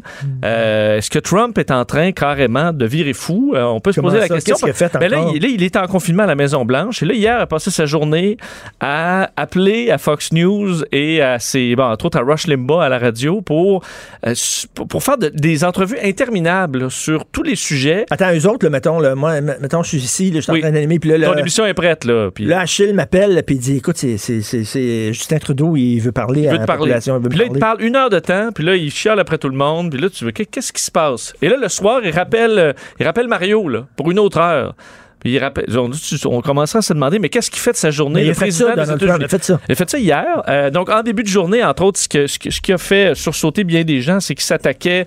Euh, ben, il a dit que lui, c'était un perfect physical specimen là, pour faire des expériences. Là, donc, de sorte que lui, là, il avait vraiment servi à la recherche là, à pouvoir euh, envoyer là, les médicaments qu'il a pu tester là, aux Américains. C'est attaqué à ses plus proches collaborateurs. Hier, a attaqué William Barr, donc euh, à la, à, la, justice, et également Mike Pompeo, disant les deux sont pas capables d'incriminer puis d'accuser Barack Obama, Hillary Clinton pour les courriels. Il est encore là-dedans, dans les sujets d'il y a quatre ans. Il est fou, Et là, en soirée, hier, c'est encore pire. Il appelait Sean Hannity, évidemment, son grand ami à Fox News. Euh, et alors qu'on l'entend encore qui tousse, qui râle, même on, comprenait qu'il appuyait sur... Euh, qui fermait son téléphone des fois parce que tu l'entends, puis là ça coupe, puis là à un moment donné, tu l'entends, puis t'attends la fin d'une toux. Là. Je comprends qu'il a le droit de tousser, là, ça nous arrive tous. Mais ce qu'il a dit en rafale, là, Richard, il a dit qu'entre autres, le gouverneur de la Virginie, Ralph Northam, avait exécuté un bébé euh, et qu'il était pour l'exécution des bébés après leur naissance.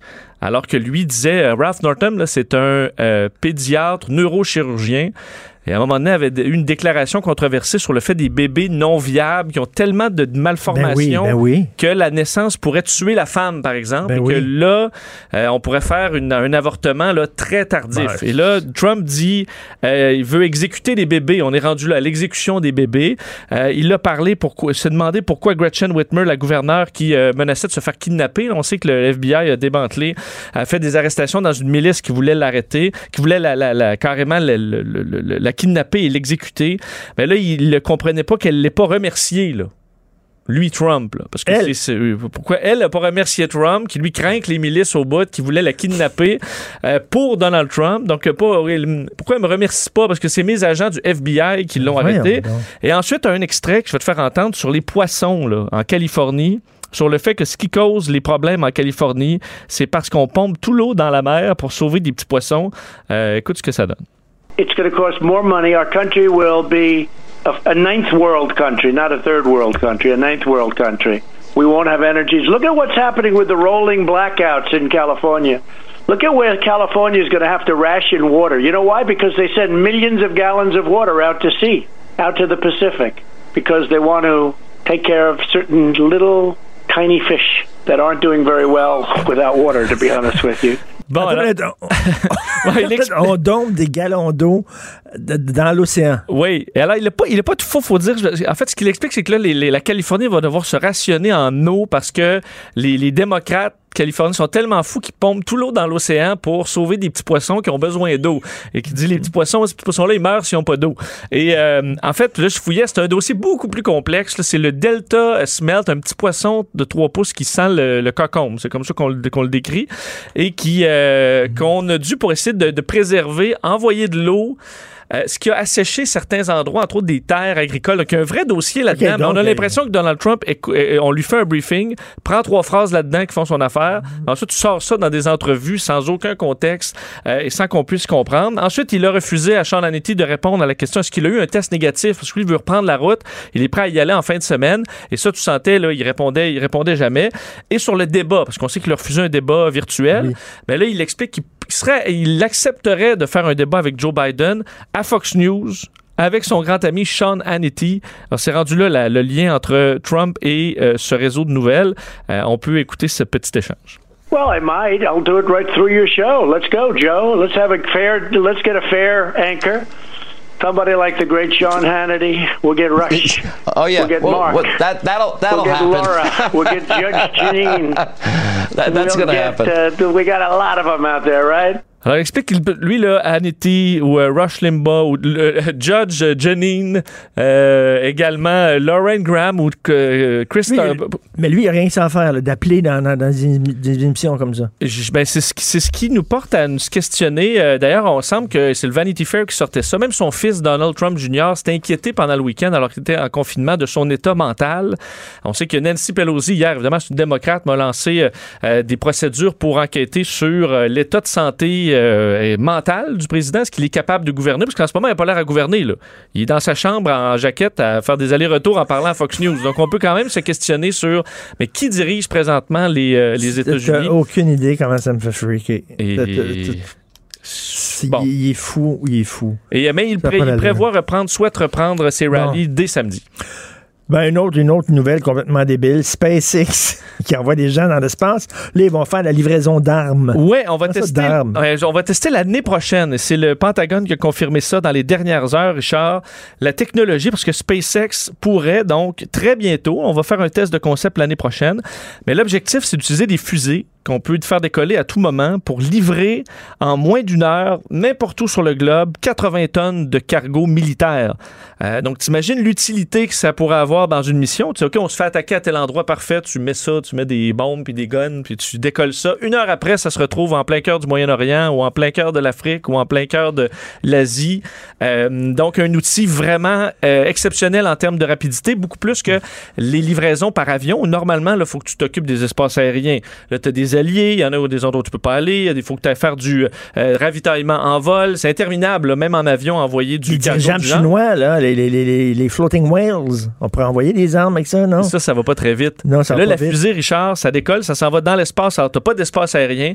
Et ensuite, ça largue ou ça atterrit. Là, ça, on sait pas exactement avec la fusée SpaceX. Ça largue des armes. Ça pourrait larguer des armes ou, Richard, des, euh, Des de l'assistance humanitaire. Ah bon. Alors ça, quand même, on se peut s'imaginer un tremblement de terre. Tu livres tout de suite 80 tonnes de nourriture et d'eau euh, aux gens en moins d'une heure. Peu importe. C'est sûr que ça coûte une fortune. Alors on risque de le faire pas mal plus pour tuer que pour sauver des gens, là, parce que c'est quand même plus payant Fou dans raide. certains cas. Mais SpaceX, donc, qui, euh, qui a déjà, faut dire, fait des lancements militaires de satellites ultra secrets. Ils en ont déjà fait exploser un d'ailleurs.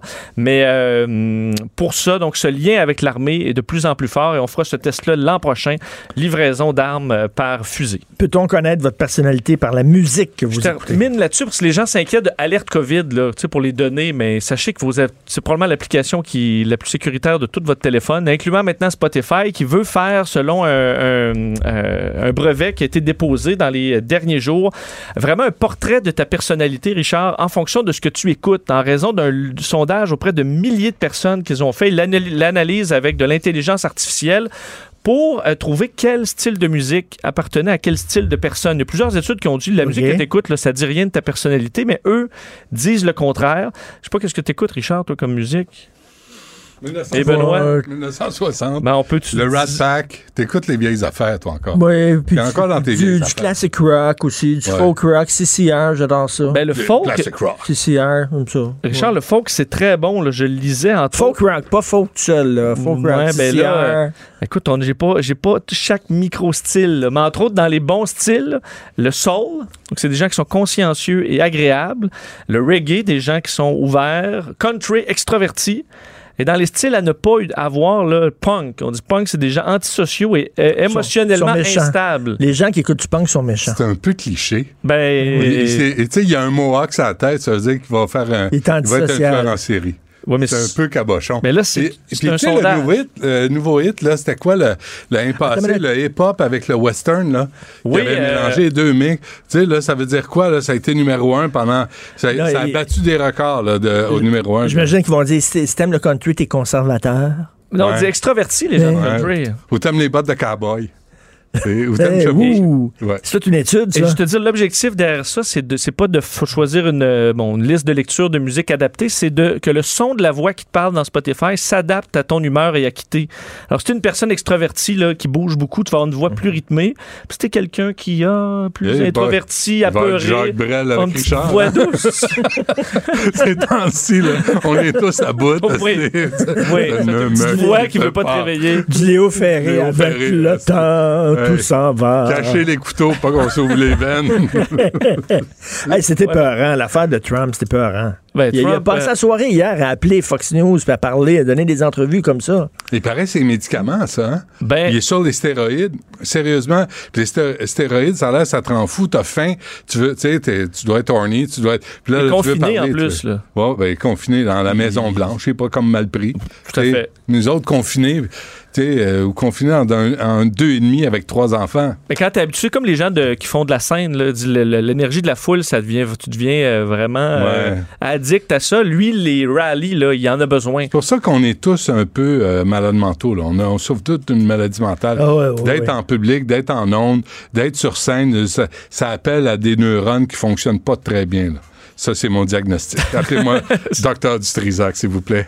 Ta, ta- ta chemise est, est trop tête, il y a comme, euh, tu sais, entre les boutons, ça, Non, ouvre, ça ouvre entre les boutons, puis on, voit, on voit ton Elle a ventre. rétréci. C'est la pandémie. On a, j'ai pas reçu mon treadmill que j'ai commandé. Y a-t-il d'autres excuses? J'arrive pas à arrêter de prendre un gin tonic le soir parce que je capote. Euh, y a-t-il d'autres raisons? Non, c'est tout. On met trop de sauce sur nos frites. Euh, Bref. Ah, ben oui, regardons ça. Ben oui, il y a comme des, trous, là. Il y a, Ah, y a le bide. Hey, je suis rendu Et, là. euh, tu vas nous parler de quoi? Merci, Vincent. Merci. L'ami Brigitte Vincent. Alpin, fiscaliste, est avec nous à 10h30 tantôt. Euh, elle sort un documentaire sur RDI. Oui, chez le concurrent, mais c'est sur le fardeau fiscal. C'est lumineux. C'est vraiment, là, vous devez voir ça parce que vous allez voir à quel point on est fourré avec le fardeau fiscal puis que les entreprises les plus riches de notre société payent à peu près sweet fuck all. Oui. C'est vraiment intéressant. Il y, a, il y a des gens de partout sur la planète qui prennent la parole dans ce documentaire-là sur le fardeau fiscal. Est-ce que Ah, Trump va l'écouter, lui qui paye 750 d'impôts par année? mais Trump, mais Trump, Clinton, Obama, Bush, il n'y a pas un maudit qui a fait quoi que ce soit. Le taux, au début, là, il y a 30-40 ans, le taux d'imposition des entreprises, c'était à peu près 50 Là, c'est rendu à 12, 16, 20. C'est une vraie joke. À 11 heures, André Noël, je vous invite à aller lire sur Ricochet Média.